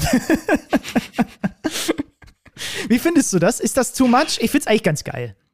Ja, ja, also das, was mich so ein bisschen dran stört, aber vielleicht habe ich es auch nicht hundertprozentig kapiert. Gab es eine Erklärung, warum es eine Spider-Man-Maske ist? Nee, das weiß ich nicht. Ich habe nur gelernt, dass Urs Fischer offensichtlich auch Spider-Man-Fan ist. Okay, also wenn das, wenn das ja, Aber ich glaube, dass das nicht zusammenhängt, das glaube ich jetzt nicht. Okay, okay, ja, weil dann, also weil, weil, weißt du, einfach nur Spider-Man, also da, es geht ja mehr, weißt du? Also was ist denn, wenn du irgendwie äh, eine eine, eine Gerd Müller-Maske trägst. So wie, wie das bei Mission Impossible mal waren. Diese, diese Silikondinger, die wirklich mhm. so, so menschenähnlich sind. Wie, so, wie geil wäre denn, wenn er sich das Ding aufsetzen würde? So. Und äh, oder er zieht einfach nur die Geraldo Becker Maske ab und darunter ist sein wahres Ich. Also ich glaube, man kann noch ein bisschen kreativer werden. aber, aber an sich, ja, ich finde, alles irgendwie einzuschränken, was, was kreativ ist und was mal anders ist, finde ich eh blöd. Also insofern, äh, lass ihn machen und sag einfach, geht sogar noch geiler. Ja, Gelb hat er halt dafür bekommen, das hat Urs Fischer auch gesagt. Das Einzige, was er sich natürlich wünscht, ist, dass das nicht in irgendeiner Art und Weise noch eine Auswirkung in dieser Saison hat. Ich weiß gerade gar nicht, bei wie vielen gelben Karten er steht. Wir haben von da oben jetzt noch die Leipziger nicht besprochen gesprochen. Lass uns die mal noch äh, bequatschen. Ja. 2-1 gegen den SV Werder Bremen und viel Trara. Vor allen Dingen um einen nicht gegebenen Treffer. Also die Fakten kurz. Bremen geht in Führung, macht wieder ein gutes Spiel. 1-0, 70. Minute. Leonardo Bittenkurt.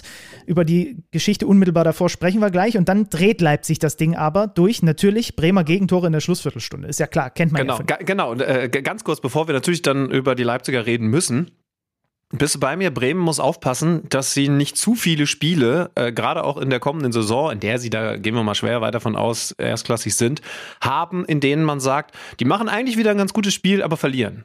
Weil ja. so kannst du trotzdem absteigen. Ne? Ja, das ist natürlich. so ein bisschen auch Stuttgart-mäßig. Ne? Also das ist so das Ding, was auch immer genau die kleinen Stellschrauben sind, um, um um das eben in die richtige Richtung zu drehen. Ne? Ganz gutes Spiel, aber vorne effektiver. Wir müssen übrigens auch einmal kurz darüber reden, dass Fülle, liebe Grüße, jetzt seit wir mit ihm Podcast gemacht haben, weiterhin ausfällt. Ne? Also ähm, das, das klang damals, als wir in Bremen bei ihm zu Gast waren, gar nicht so kompliziert. Jetzt ist er seitdem mit dieser Wadenverletzung raus gewesen. Das ist natürlich dann genau das, was da vorne erst einmal fehlt, weshalb du dann in diesem Spiel nur einen Treffer machst äh, durch Bittenkurt ne, der ja auch auf der anderen Seite eine wichtige Rolle gespielt hatte bei diesem vermeintlichen Gegentreffer. Aber du hast halt den Knipser nicht vorne dabei. Insofern ist es natürlich der größtmögliche Aderlass und vielleicht auch das, was fehlt, dass du nicht die Effektivität hast. Wenn wir ganz ehrlich sind, wir haben aber schon immer mal wieder gesagt, ja, die spielen eigentlich gut und verlieren dann. Was, was muss sich verändern, dass es häufiger den Satz gibt, die spielen gut und entsprechend verdient gewinnen sie auch? Defensive Stabilität. Zehntes Mal in ja. Folge mindestens zwei Gegentore. Die Gegentore 17 und 18 in der Schlussviertelstunde. Das ist mit Schalke Liga Höchstwert. Und deswegen stimme ich dir da voll zu, weil in dem Zeitraum jetzt, wo sie nur einen Sieg aus zehn Spielen geholt haben, hat nur Hertha so wenig Punkte wie Bremen geholt. Und das ist eine Kategorie, die du nicht haben möchtest. Äh, und jetzt müssen wir ja noch dazu sagen, wie sieht denn Bremen kommende Saison eigentlich aus, wenn Füllkrug vielleicht weg ist? Dortmund will Duxch als Aller-Backup für Ausstiegsklausel, konnte man lesen. Macht für mich, ist für mich, Duxch ist ein alter Dortmunder, hat die Hälfte seines Lebens in Dortmund gespielt. Total Sinn. Ja? Was ist mit Bremen nächste Saison? Das verflixte nächste Bremer Jahr? Äh, müssen wir mal genau drauf schauen. Deswegen ist es wichtig, also man kann es ja auch umdrehen. Man kann sagen, sie lassen die Saison auch nicht ausklingen, weil sie haben eben reihenweise dieser Spieler, wo, wo, sie auch dran sind, wo sie jetzt nicht hoffnungslos unterlegen sind oder sonstiges. Aber man muss schon trotzdem, das traue ich aber auch den sportlich Verantwortlichen zu, dass sie dann die richtigen Rückschlüsse daraus ziehen. Ja, und damit es auf gar keinen Fall, weil das wäre super doof, in die falsche Richtung interpretiert wird. Ich finde erstmal total toll, dass Bremen eine fußballerisch spannende, kreative Mannschaft ist. Und es ist halt nur ein bisschen besser, wenn du das dann noch regelmäßiger in Punkte ummünzt. Ja. Ich hoffe, dass sie nicht sagen, lass mal weniger schön spielen und weniger fußballerisch Fußball spielen, äh, um dann eben am Ende stabiler zu sein und, und bessere Ergebnisse zu haben. Ich hoffe auch sehr, dass sie den Weg wählen. Wir machen diese, diese leichte Anpassung, wie auch immer die, die Stabilität hinten aussieht. Ne? Du hast natürlich total recht, was die Zahlen angeht und wie das dann auf dem Feld aussehen muss. Ob man vor allen Dingen defensiv arbeiten muss. Das ist das Problem bei solchen Vereinen. Müsstest du jetzt, ne? wenn alle an Bord bleiben würden, wäre klar. Und dann holen wir äh, ich müsste es mir jetzt genauer anschauen, einen stabilen Sechser und einen Innenverteidiger und wir, und wir haben schon eine ganz andere Stabilität. Aber klar ist natürlich, wenn wirklich vorne Füllkuck und Duxch wegbrechen sollten, dann musst du da erstmal nachlegen. Und, und das ist leider, ich, ich weiß jetzt auch nicht, ob wirklich beide gehen, das wäre schon krass, aber das ist leider das normale Leben eines Managers von solchen Vereinen, dass du gar nicht so viel äh, so, also du hast quasi eine, eine du hast quasi ein, ein, Haus zu bauen und wenn du denkst, so jetzt, jetzt habe ich hier die letzte Wand, die ich gerade noch abputze, bricht hinten schon wieder was zusammen, ne? Und du kriegst es halt im Endeffekt nie so richtig schön fertig gemacht. Aber vielleicht ist das ja, so kann man es dann aussehen, die besondere Herausforderung als, als Manager von Vereinen wie eben Bremen, wie Köln, wie Frankfurt etc. Man muss dazu sagen, sie spielen auch natürlich gegen ein heißes Team da am äh, Sonntag zum Abschluss dieses Spieltags. RB hat jetzt sieben aus acht gewonnen vor diesem Duell mit den äh, Bayern hat den zwölften Sieg zu Hause eingefahren, 38 Punkte zu Hause geholt, weil sie eben hinten raus das Spiel noch drehen. Flanke in Kunku, Kopfball Orban und dann ganz, ganz hinten raus, 90. plus 6, eine wirklich überragende Vorarbeit von Christo und Kunku und äh, Soboslai äh, kann den dann einfach nur noch reinschieben, weil wie geduldig der in Kunku das macht, der da gefühlt halb Bremen ausspielt, in der gefühlt letzten Szene des Spiels. Das ist schon beeindruckend gewesen, aber ich glaube, wir müssen halt nochmal über die Nummer reden, bevor Bittenkurt das 1-0 für Bremen macht. Unmittelbar auf der anderen Seite schießt Leipzig ein Tor durch einen Kunku, was zurückgenommen wird wegen eines vermeintlichen Foulspiels. Jetzt weiß ich auch, warum ich gerade dieses Wohnungsding im Kopf hatte, äh, als ich versucht habe, Werder Bremen zu beschreiben.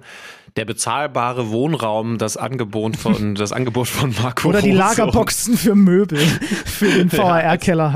als Alternativvorschlag für den Keller in Köln. Ich meine, es, ich finde es ja gut, dass er in seiner Meinung so klar ist. Also seine Position ist ja, also man kann, man kann den Keller da lassen, aber man braucht, man braucht nicht ganz so viel Platz, weil eigentlich reicht es, wenn er dafür da ist, über Abseits zu entscheiden. Und, und den Rest lasst ihr bitte auf dem Platz. Gibt ein Argument dafür, ne? Und wahrscheinlich hätte er sich so jetzt auch nicht äh, die Szene extra nochmal angeschaut, wenn, wenn, wenn er dafür alleine verantwortlich gewesen wäre. Was, was, was sagst du denn? Weil ich muss dann auch ganz ehrlich sagen, ich weiß, Marco Rose sieht es gegenteilig, aber da ist schon eine klare Bewegung. Das ist schon ein, ein klares mit dem Arm stoßen. Ne? Ist es ein klassisches, naja, aber nicht jedes Stoßen. Es gibt ja nun auch im Mittelfeld so viele Situationen, ist dann auch ein, ist dann auch ein Foul oder ein, wenn man sich die Bilder anschaut, kannst du das als Schiedsrichter nicht anders entscheiden. Für mich ist viel zu wenig, ist immer noch ein Kontaktsport und das Problem ist, ähm, du kommst ja ansonsten in eine unterschiedliche Bewertung von solchen Stoßgeschichten, die du jede Minute wahrscheinlich auf dem Feld irgendwo am Ball, abseits des Balls hast. Ob daraus jetzt ein Tor entsteht oder nicht. Also du würdest ja quasi sagen, dieses Stoßen ist in Ordnung, weil dann checken wir es nicht, wenn daraus kein Tor entsteht. Und äh, das Stoßen ist nur dann zu ahnden und problematisch, wenn hinten raus dann der Ball im Netz zappelt. Und da, da wollen wir ja eigentlich, da wollen wir ja nicht hin. Es soll ja keine unterschiedliche Bewertung von eigentlich gleichen Dingen geben. Und demzufolge, als ich das dann gesehen habe, das sieht dann auch, je, je langsamer man es laufen lässt und so, wobei ich habe schon ganz genau darauf geachtet, wie die, wie der Unparteiische und der VAR, was sie auch geguckt haben und dass sie es auch in Realgeschwindigkeit gesehen haben und so weiter. Aber mir ist es einfach zu wenig, um es zurückzunehmen. Oder mir, sagen wir mal so, mir ist es sogar zu wenig, um es zu überprüfen. Also, nee, Quatsch, das stimmt nicht. Überprüfen tun sie es ja eh, weil Tor wird sowieso inklusive Entstehung immer überprüft. Mir ist es zu wenig, um zu intervenieren. Stoßgeschichten, das neue spannende Podcast-Projekt von Benny Zander. Es geht um unnötige Fouls im Mittelfeld mit der entsprechenden Prise Erotik. Mhm. Freut euch darauf. Ich, äh, ich, ich bin hin und her gerissen. Ich, ich, ich finde, nee, sagen wir es so, am Ende ist es gut, dass Leipzig das Ding gewonnen hat, weil ansonsten wäre das schon brutal schwierig äh, zu argumentieren gewesen. So muss man ja sagen, ist es eine ganz schön große Welle dafür, dass Leipzig das Ding ja zum Glück trotzdem noch gewonnen hat. Aber also nicht auszudenken, wenn solche Entscheidungen dann über eine Meisterschaft entscheiden, haben sie halt früher auch. Du guckst dir jetzt gefühlt, das ist so ein bisschen das Problem. Du hast Du hast mehr Gerechtigkeit, da glaube ich beim VR weiterhin dran, aber du hast das Brennglas halt nochmal so viel sichtbarer gemacht, ne? weil nochmal so viel mehr drauf geschaut wird. Was sollen denn die Fernsehsender machen? Also ernsthaft, auch wenn ich jetzt für einen äh, arbeite, äh, und, und ihn jetzt damit auch gar nicht verteidigen will, das ist ja dann häufig eh die Weltregie, die das macht. Aber was sollen die denn machen, wenn da draußen der Schiedsrichter sich die entsprechenden Bilder nochmal drei Minuten anschaut? Natürlich spielt der Fernsehsender die auch noch drei, vier, fünf Mal häufiger, als er das sonst machen würde. Und dann siehst du die zehnte Wiederholung. Wir brauchen zehn Wiederholungen, um zu sehen, dass Aller den mit der Hacke nicht droppt, sondern lupft. Und da siehst du dann irgendwann vielleicht doch, ja, je, je öfter ich sehe, desto mehr sage ich, es ist vielleicht doch ein Stoßen und so. Das ist schon, und, und, und, und je mehr bildest du dir deine Meinung, Meinung und, und je mehr wird es dann eben auch entsprechend hitzig geführt in der Debatte, ob das jetzt so war oder so gewesen ist. Und, und ich glaube, du hast früher bei Fehlentscheidungen natürlich auch mal eine Zeitübe gehabt, die dann den Schiedsrichter mit der entsprechenden Fehlentscheidung entlarvt hat.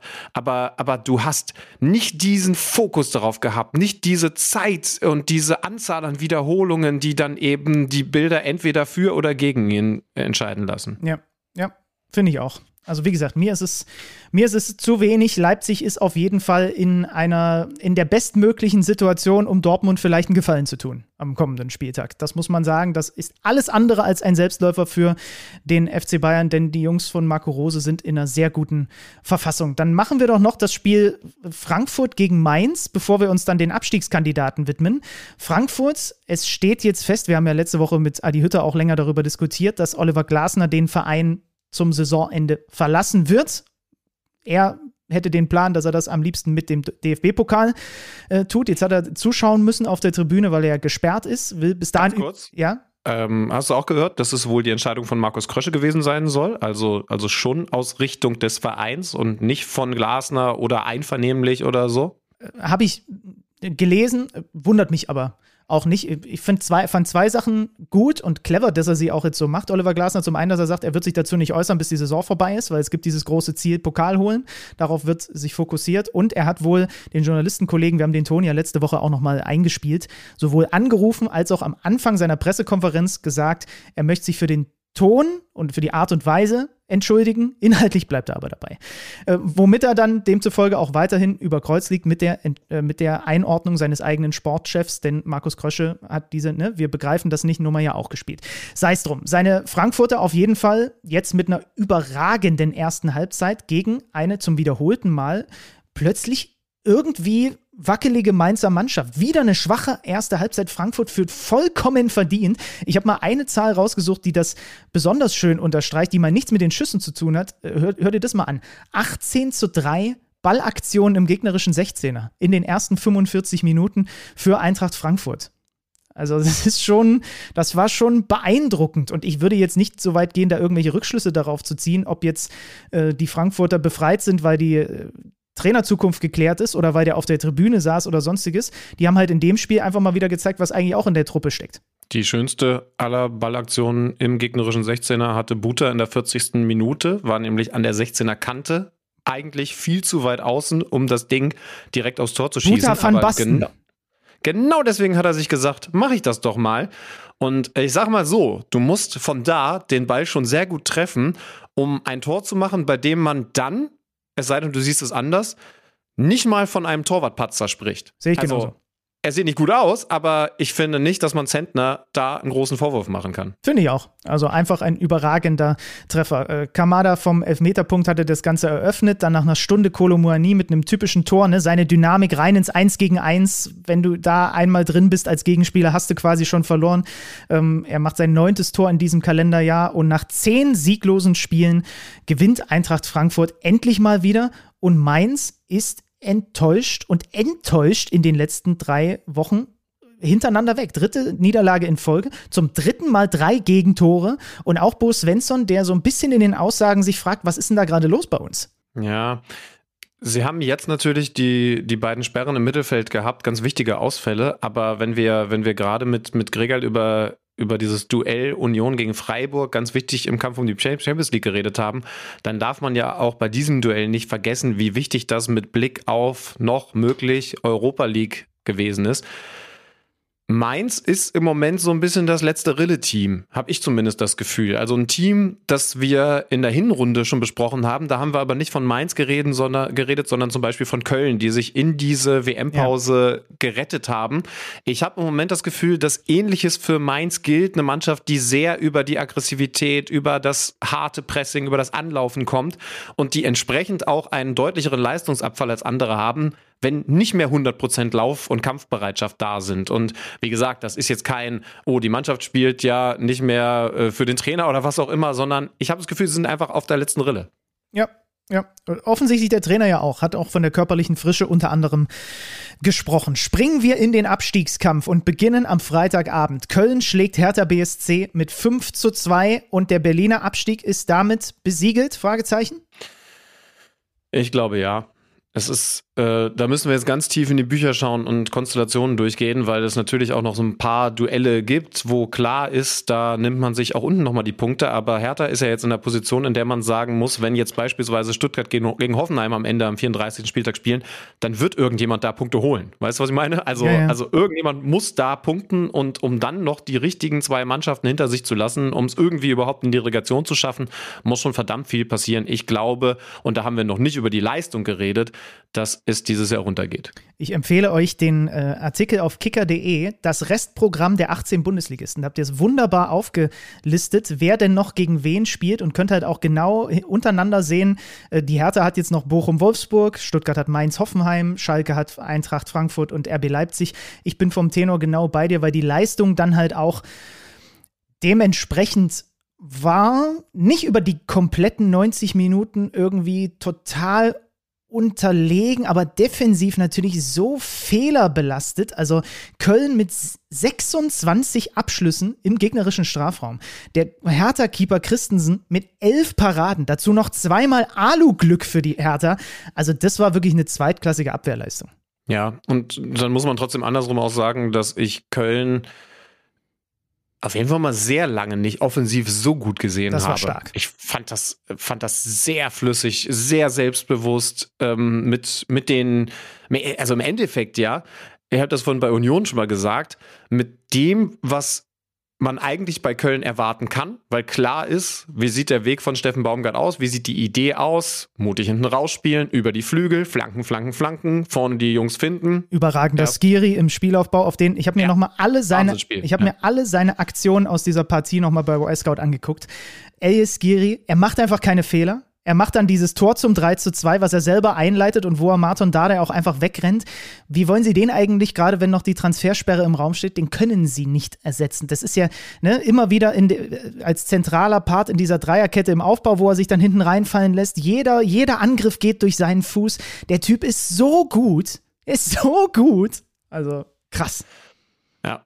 Ich, äh, ich glaube ja bis heute, dass Dortmund den falschen Kölner Sechser gekauft hat. Ohne dass ich jetzt sage, dass Salih Özcan kein, kein guter Spieler ist, aber äh, und, und ich natürlich habe natürlich überhaupt gar keine Ahnung, was da transfermäßig anders gewesen wäre, aber, aber ich glaube, Skiri tut einer Mannschaft sogar noch besser und Özcan hat ja den Kölnern in der vergangenen Saison schon wahnsinnig gut getan. Warum ist Davy Selke eigentlich plötzlich so on fire? Vier Tore aus vier Spielen hat sich bei dem 1 zu 0 Kopfball, wo er sich einfach reinschmeißt, dann leider so verletzt, dass er dann mit ein bisschen Verzögerung noch raus musste. Aber der muss ja jetzt auch, also das ist ja eventuell der nächste Hoffnungsträger auch für alle Dortmunder, weil den haben, den haben die Bayern ja auch noch irgendwie einzudampfen. Das ist ja Wahnsinn. Dann dreht die Hertha das Spiel durch Toussaint nach einem wunderbaren öffnenden Ball von Jovetic und ein bisschen Glück, dass der Ball zu ihm kommt und Jovetic macht dann selber. Da hat man mal die Stärke, also man sieht beim 2 zu 3 die Schwäche, finde ich, von Martin Dardai auf der 6, aber beim 2 zu 1 sieht man halt seine Stärke, ne? dieser Diagonalball, den er halt aus dem Fuß, egal ob er IV oder, oder, oder Sechser ist, so spielt und Lücke Bacchio bedient dann Jovetic und dann ist es so ärgerlich aus härter Sicht. Ja? Also das frühe Gegentor auch schon bitter, weil aus einem Einwurf waren übrigens einige Gegentore an diesem Spieltag in den Stadien, die, die unmittelbar nach einem Einwurf entstanden sind, wo sie nicht gut aussahen. Dann drehst du das Spiel und dann kriegst du ein Freistoß-Gegentor Hübers macht den rein per Kopf und du kriegst und du wirst ausgekontert.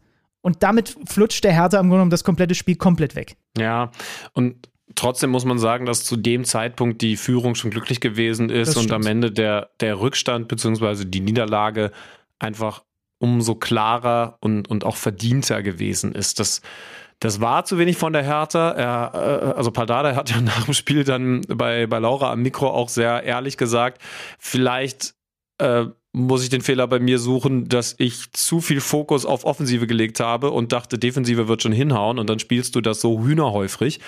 Aber unterm Strich muss man schon sagen, die Mannschaft in so einem Spiel gegen Köln, wo man ja jetzt überlegen kann, was war das? Eine, eine befreit aufspielende Mannschaft? Ja, ich finde, das hat man schon gesehen, weil der Druck nicht mehr so da war auf Tabellenpositionen. Jetzt zehn, weil sie Gladbach überholt haben. Aber ja, doch auch angreifbare ähm, da darfst du dann so nicht aussehen. Und, und das ist dann, wie gesagt, ich habe bislang nur Restprogramm, Punktesituationen angeschaut, aber das ist dann das, was mir persönlich jetzt die letzte Hoffnung nimmt, dass die Hertha das irgendwie noch gedreht bekommt, weil das jetzt in so einem entscheidenden Moment so wenig war, dass ich keine Ahnung habe. Also Fußball ist verrückt, völlig klar. Bundesliga ist verrückt, aber keine Ahnung habe, wie die das in den nächsten beiden Spielen anders aussehen lassen wollen. Seit 2016 ist jede Mannschaft abgestiegen, die nach 32 Spielen mindestens 19 Niederlagen hat. Und das war jetzt die 19. Niederlage für Hertha BSC. Und dann kommt halt auch noch dazu, dass unten ja zumindest zum Teil, also Bochum punktet dreifach. Lass uns damit vielleicht mal weitermachen, bevor wir dann noch auf Stuttgart und Hoffenheim gucken. Bochum punktet dreifach, weil sie Augsburg mit 3 zu 2 schlagen. Ja, übrigens der nächste Gegner von Hertha. Mhm. Also, also, wenn ich vorhin gesagt habe, da gibt es dann noch Duelle, wo irgendjemand ja punkten muss. Sie können zumindest Bochum weit runterziehen. Ähm, aber das ist dann logischerweise auch schon die letzte Chance. Äh, ja, Bochum mit einem Blitzstart, Bochum mit einem sehr schnellen, entschlossenen Antwi Jay. Das Erstere, das hat man schon immer über ihn gesagt. Das Zweitere ging ihm dann immer mal wieder ab im Laufe der Saison. Traumhaft starker Abschluss, wie er das Ding da unters Dach nagelt. Ich weiß nicht, ob das die Idee von Bellingham bei dem Elfmeter gewesen ist. Aber es war auf jeden Fall eine andere Schusstechnik, die das 1 zu 0 beschert hat. Ähm, und dann muss man jetzt trotzdem auch sagen, dass es in dem Spiel auch gut läuft für Bochum, wenn du weißt, was ich meine. Also es kommt dann auch viel gut abgefälschtes, gut Zweitball hinprallendes zusammen, was am Ende zu einem 3 zu 2 Sieg gegen Augsburg führt. Thomas Letsch hat seine beiden Außenverteidiger rausgenommen und getauscht, ne, die zuletzt beide nicht gut aussahen, Gamboa und Soares. Dafür hat er mit Janko und Heinz äh, hinten gespielt. Auch, gut, es gab auch so ein, zwei Situationen, wo Heinz als Linksverteidiger jetzt auch nicht überragend ausgesehen hat, muss man dazu sagen. Ähm, Arne Meyer macht das 1 zu 1. Der ist ohnehin 2023 richtig gut. Also ist jetzt schon sein ja. fünftes Tor, guter Laufweg, guter Abschluss. Ich mag den als Spielertyp ohnehin schon immer, gut ausgebildet. Ähm, aber dann kommen eben die Dinge, die du ansprichst. Eigentor Chauveleo, ja, äh, der eine Flanke abfälscht in der 59. und drei Minuten später fälscht Rex Bejai einen Lucia Schuss ab und das ist das 3-1. Es gibt dann hinten raus noch Jeboa zum 2-3, aber das war dann zu spät. Bochum gewinnt nach sechs sieglosen Spielen wieder, kann eben unter Umständen gegen die Hertha, wenn bei den anderen, bei Schalke und Stuttgart es optimal läuft, können sie vielleicht sogar schon den Klassenhalt klar machen. Ähm, und auf der anderen Seite verpasst der FCA quasi da den Deckel drauf zu machen, auch wenn es vier Punkte vor Schalke und der Relegation sind. Man hat noch Dortmund und Gladbach, das wird schon reichen für Augsburg. Diese, dieser Sieg ist für Bochum so wichtig, wenn man schaut, wie sie jetzt in dieses nächste Spiel gehen können. 31 Punkte für den VfL, ein Punkt dahinter Schalke mit 30, noch ein Punkt dahinter Stuttgart und eben dann nochmal vier dahinter Hertha. Das heißt, für den kommenden Spieltag im Olympiastadion, die Hertha muss auf Sieg spielen. Alles andere ist, ist totaler Quatsch. Und Bochum kann eben sagen, wenn wir hier unentschieden spielen, dann ist das wahrscheinlich weiterhin sehr okay. Mit einem Sieg ist natürlich alles möglich, aber sie können eben selber sagen, okay, Hertha, ihr müsst erstmal. Und sie haben genau die Mannschaft dafür. Ne? Da ist dann der Antwia Jay der Erste, der sagt, ja, äh, ist, ist, ist doch eine schöne Idee. Lass die Hatana mal das Spiel machen. Die haben nun definitiv nicht die schnellste Verteidigung der Liga.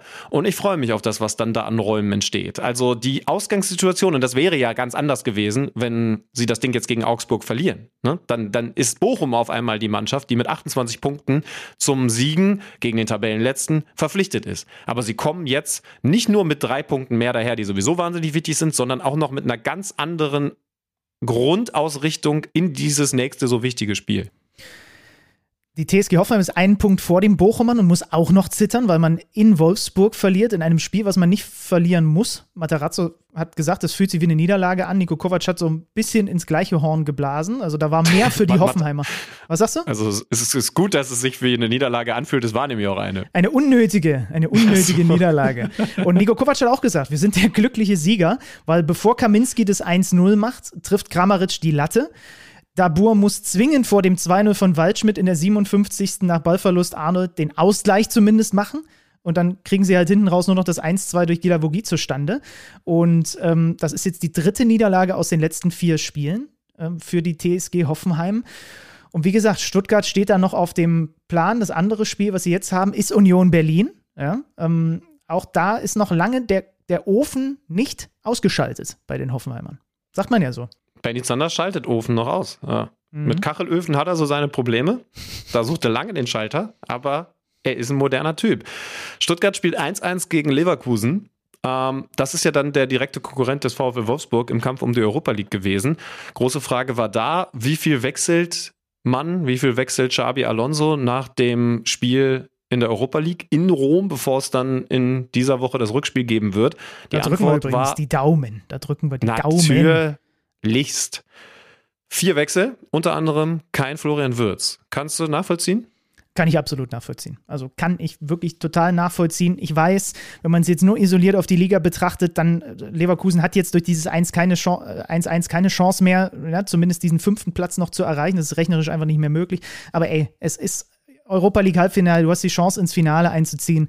Äh, ich kann es total nachvollziehen. Da passieren übrigens interessante Dinge.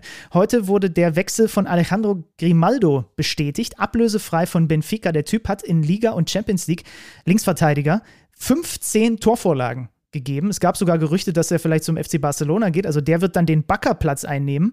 Und gut, gut, jetzt müssen wir dazu sagen, wie wahrscheinlich ist es, dass Frimpong auf der anderen Seite bleibt. Aber normalerweise hättest du jetzt eine Flügelzange, Grimaldo und Frimpong und eben dahinter die Dreierkette, die dafür sorgt, dass das defensiv nicht zu unwuchtig wird. Da hättest du so eine Offensivstärke auch über diese beiden, über diese beiden Flügel. Und eventuell, hast du das gelesen, kommt vielleicht sogar noch Granit Xhaka zurück in die Bundesliga, weil seine liebe Frau, die er damals zu Gladbacher Zeiten kennengelernt hat, gerne zurück ins Rhein Rheinland möchte. Und sowohl Leverkusen als auch Borussia Dortmund hätten wohl Bock, den Mann, der so gerne Karten sammelt, aber natürlich auch ein geiler Kicker ist, wieder zurück nach Deutschland zu holen. Das wäre natürlich schon krass. Stell mal vor, eine 6 mit Andrich und Chaka. Mm, ja. Ich, ich wäre auf jeden Fall gerne in der Kumpels WhatsApp-Gruppe von Alejandro Grimaldo, weil ich dann wüsste, wie viel kmh der Kerl so läuft, weil das ist ja das, worauf die Scouts bei Bayern 04 Leverkusen eigentlich als erstes schauen. Mitchell Bakker ist ja auch jemand, den man in Sachen Geschwindigkeit wahrscheinlich immer noch unterschätzt.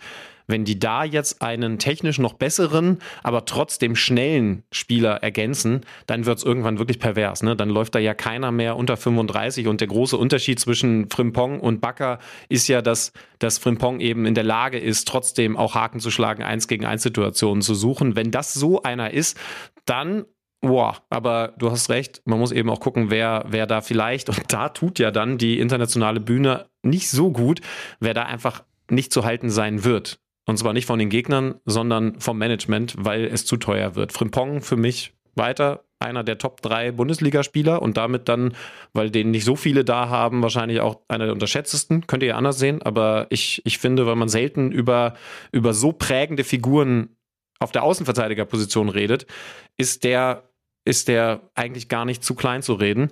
Und äh, ja, über die anderen, ne? also Würz gehe ich mal davon aus, wird jetzt noch bleiben, Diaby, also das Diaby, wird eine glaube ich, eher Entwicklung. weg. Ja, Diaby, Ja, ich glaub würde auch. auch sagen, eher weg.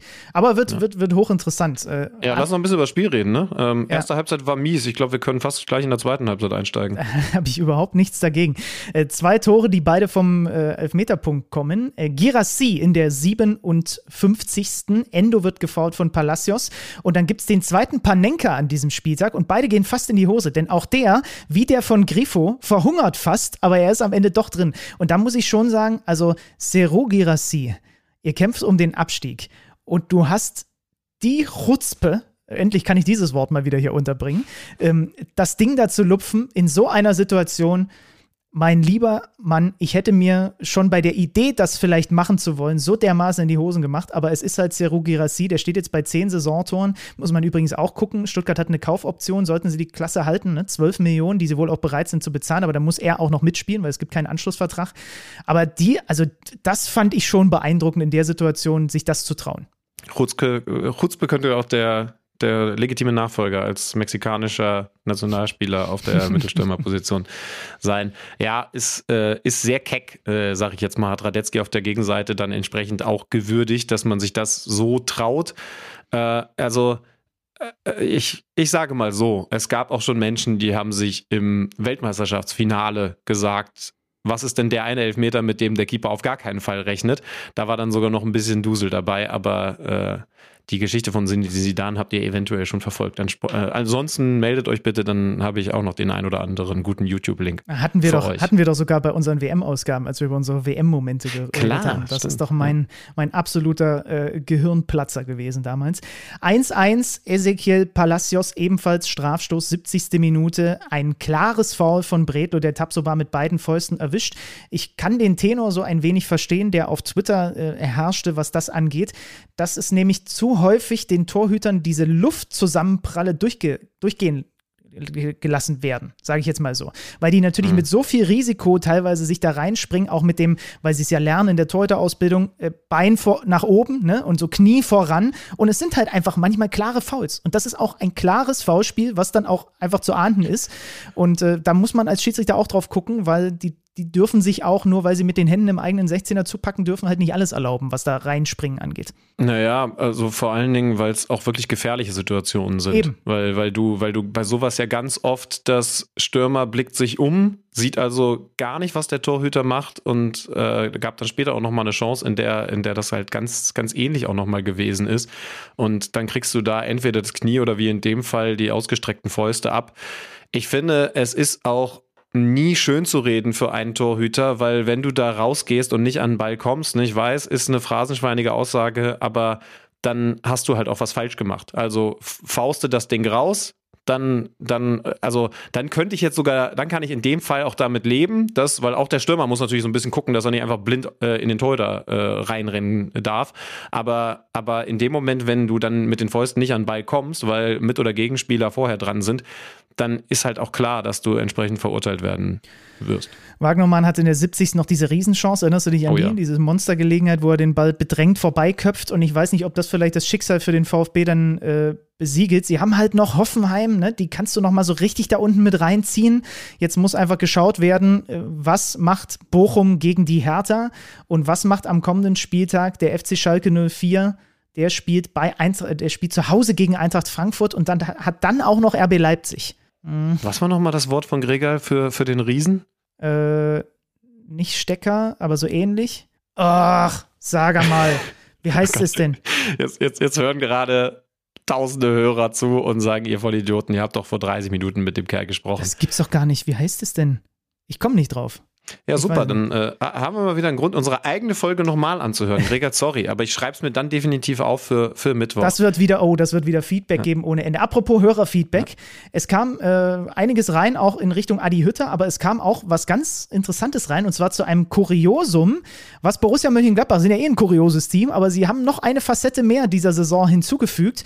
Ähm, wir haben das Hörerfeedback direkt mal an den Mann vom Fach weitergeleitet und äh, Freddy Tappe ganz tief unten drin, äh, unter Tage, kann uns noch mal ein bisschen was dazu erzählen.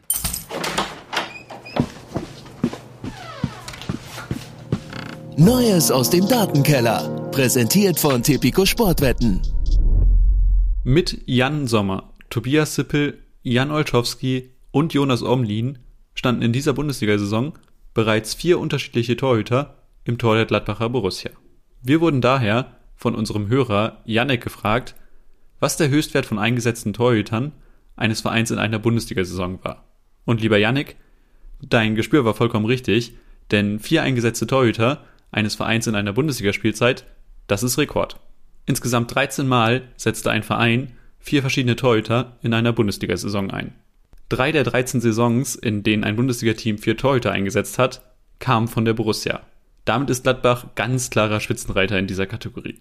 Streng genommen kommt die Borussia in dieser Saison sogar auf fünf eingesetzte Torhüter, denn in der ersten Runde des DFB-Pokals stand mit Moritz Nikolas ein weiterer Torhüter im Fohlentor. Fünf eingesetzte Torhüter in einer Pflichtspielsaison sind dann sogar alleiniger Rekord für ein Bundesliga-Team. Wer am Sonntag im Spiel gegen Leverkusen im Gladbacher Tor stehen wird, ich glaube, da könnt ihr zumindest meines Wissens nach bei Tipico noch nicht drauf wetten, aber Tipico geht stark davon aus, dass der Gladbacher Torhüter, wer auch immer das dann ist, nicht zu Null spielen wird und gibt eine 7,5er Quote auf eine weiße Weste der Borussia aus. Ab 18 Jahren erlaubt nach Whitelist. Es besteht Suchtrisiko. Hilfe unter buwei.de. Neues aus dem Datenkeller. Präsentiert von Tipico Sportwetten. Ich möchte übrigens irgendwann in den nächsten Wochen mal mit dir klären, was der beste Fußballbegriff überhaupt auf der Welt ist. Wir haben heute ein paar Inspirationen gehört, die aus Österreich rüberkamen. Ich komme dir wirklich nicht. Ist es ein, ist es ein Liga, ein, ein, ein Geber, ein Macher? Es war irgendwie, ich habe doch direkt irgendwas gesagt. Mit S. Ja, irgendwas mit S war es. Ein. Äh, oh ein Setzer, Gott. ein Setzer. Weil er den nicht daneben setzt. Ein Setzer. Stimmt, ein ne? Setzer. Setzer oh. schreibe ich mir jetzt auf. Auch stark. Das, das ist ein befriedigendes Gefühl hinten raus. Weiße Weste mag ich ja auch, ne? Mega deutscher Begriff, aber weiße Weste für einfach das Tor reinhalten, finde ich an sich auch ein schöner Begriff. Aber, aber es gibt, also wir küren irgendwann, du hast ja jetzt diese, diese Umfragefunktion auch durchschaut, wir küren irgendwann in den nächsten Wochen, ein paar Folgen haben wir ja noch mal den, den Fußballbegriff Fuß, oh, schlechthin. Das, ja, das, das ist der beste, genau. Wir haben wirklich, wir haben heute den Lochpass gelernt. Es, es, es gibt so viel Gutes. Insofern müssen wir einfach nur mal festhalten, wer der König unter diesem Begriff ist. Eigentlich, war es eigentlich der beste Zweitliga-Samstag, äh, äh, Quatsch, Zweitliga-Sonntag der Saison? Also, na gut, nur wenn man es nicht mit Heidenheim und Darmstadt hält, ne? aber fürs, fürs Aufstiegsrennen. Also, also wenn, du hier, wenn du hier in der Stadt fragst, definitiv. Da kommt dann sogar der Samstagabend noch dazu. Ach nee, dann darfst du nicht die, äh, die falschen ja. Teile dieser Stadt fragen. Für den HSV ist es natürlich wahnsinnig perfekt gelaufen, weil die direkten Verfolger am Samstagabend 0 zu 0 spielen Düsseldorf gegen Pauli. Und dann am Sonntag sowohl Darmstadt als auch Heidenheim verlieren. Darmstadt sogar noch mit zwei Platzverweisen und HSV erfüllt die Pflichtaufgabe absolut sauber mit 5 zu 1. Und das Ding ist da oben jetzt echt richtig eng, ne? Nächster Spieltag, der Hamburger Sportverein am Samstagabend gegen Fürth. Am Freitag schon Darmstadt, oh, gegen äh, Magdeburg, aber die sind vier vorm HSV, das wird schon reichen. Und Heidenheim spielt, wo ist Heidenheim? Heidenheim spielt parallel, nee, spielt am Samstagnachmittag gegen den SV Sandhausen, gegen den Tabellenletzten. Und dann haben wir am letzten Spieltag in der zweiten Liga Darmstadt in Fürth, der HSV in Sandhausen und ich glaube, ich glaub Heidenheim gegen Magdeburg, oder? Heidenheim ist gefordert in Regensburg. Ach so, ja. Okay. Naja, wir gucken uns das an. Ja. So kennt ja. ihr uns. ja. Äh, und weil wir, weil wir das Gefühl haben, wir kommen manchmal zu kurz. Es gibt zu wenig Redezeit. Wir lassen manche Vereine liegen, die eigentlich mehr Aufmerksamkeit verdienen. Empfehlen wir folgende andere Podcasts, die ausführlicher über die Bundesliga reden? Nein, machen wir nicht. Wir aber, es gibt, aber es gibt welche, die ihr auch hören könnt. Ja, aber nicht müsst. Weil in der kommenden Woche gibt es eine leichte Anpassung. Wir haben gesagt, wir brauchen mal wieder eine Folge, wo wir wirklich die Spiele aber komplett und intensiv durchgehen. Erste Minute, Zander fällt auf, dass der Stutzen vom Linksverteidiger schief hängt. Und dann wird da auch mal ein bisschen gefachsimpelt. In der kommenden Woche machen wir das mit Matthias Dersch. Wir widmen uns komplett dem Bundesligaspieltag 33, dem zweitwichtigsten auf der Welt. Während ich übrigens dann in Litauen sein werde, beim großen Basketball-Highlight, das Euroleague Final Four findet in Litauen statt. Ich werde da vor Ort sein. Ich hoffe, das haut alles mit der, mit der Connection allem hin. Und du machst dich ja jetzt gefühlt, bist du ja quasi schon auf dem Weg nach Manchester. Ne? Was sind wir denn für Globetrotter diese Woche? Das, das ist Wahnsinn. Manchester, Litauen. Toll. Was ist der Kaunas? Ist es bei dir? Ne? Kaunas, ne? genau. Ja. Kaunas. Nie gewesen. Manchester ähm, ist ja, also in Liverpool war da jetzt gerade der, der, Grand Prix. Äh, ich bin gespannt, ob man da noch was von spürt. Aber ich glaube, dass es ein, ein Spiel gibt, das hochklassiger nicht sein könnte zwischen, zwischen Manchester und Real. Hinspiel 1-1, da war noch so ein Tick Vorsicht da, wobei freut euch auf die Vorberichterstattung. Äh, ich habe gerade mit Sandro auch noch mal ein bisschen gesprochen, der, der, der die Saison mit Unterhaching ja sehr erfolgreich hat ausklingen lassen. Und ich, äh, ich glaube, wir können euch auch ganz gut zeigen, warum dieses Spiel selbst in Madrid beim 1 zu 1, was jetzt kein Wahnsinnsspektakel gewesen ist, Weltklasse gewesen ist, in ganz vielen Dingen, die man vielleicht auch nicht sofort sieht. Ne? Also nehmt euch zum Beispiel mal die Zeit und schaut euch das De Bruyne-Tor an und was da drumherum passiert, äh, wird euch Sandro Wagner zusammen mit dem bescheidenen Alex Schlüter in der Königsklasse, da wo wir im nächsten Jahr gut möglich auch Union erleben, dann erklären. Das war Kicker Meets Saison für diese Woche. Ich muss jetzt Schluss machen, denn ich muss auf kicker.de drei Optionen für Hummels. Kehl drängt auf Entscheidung lesen. Tschüss, macht's gut. Erzählen wir dann davon. Macht's gut, bis nächste Woche. Kicker meets the Zone, der Fußball-Podcast. Präsentiert von Tipico Sportwetten mit Alex Schlüter und Benny Zander.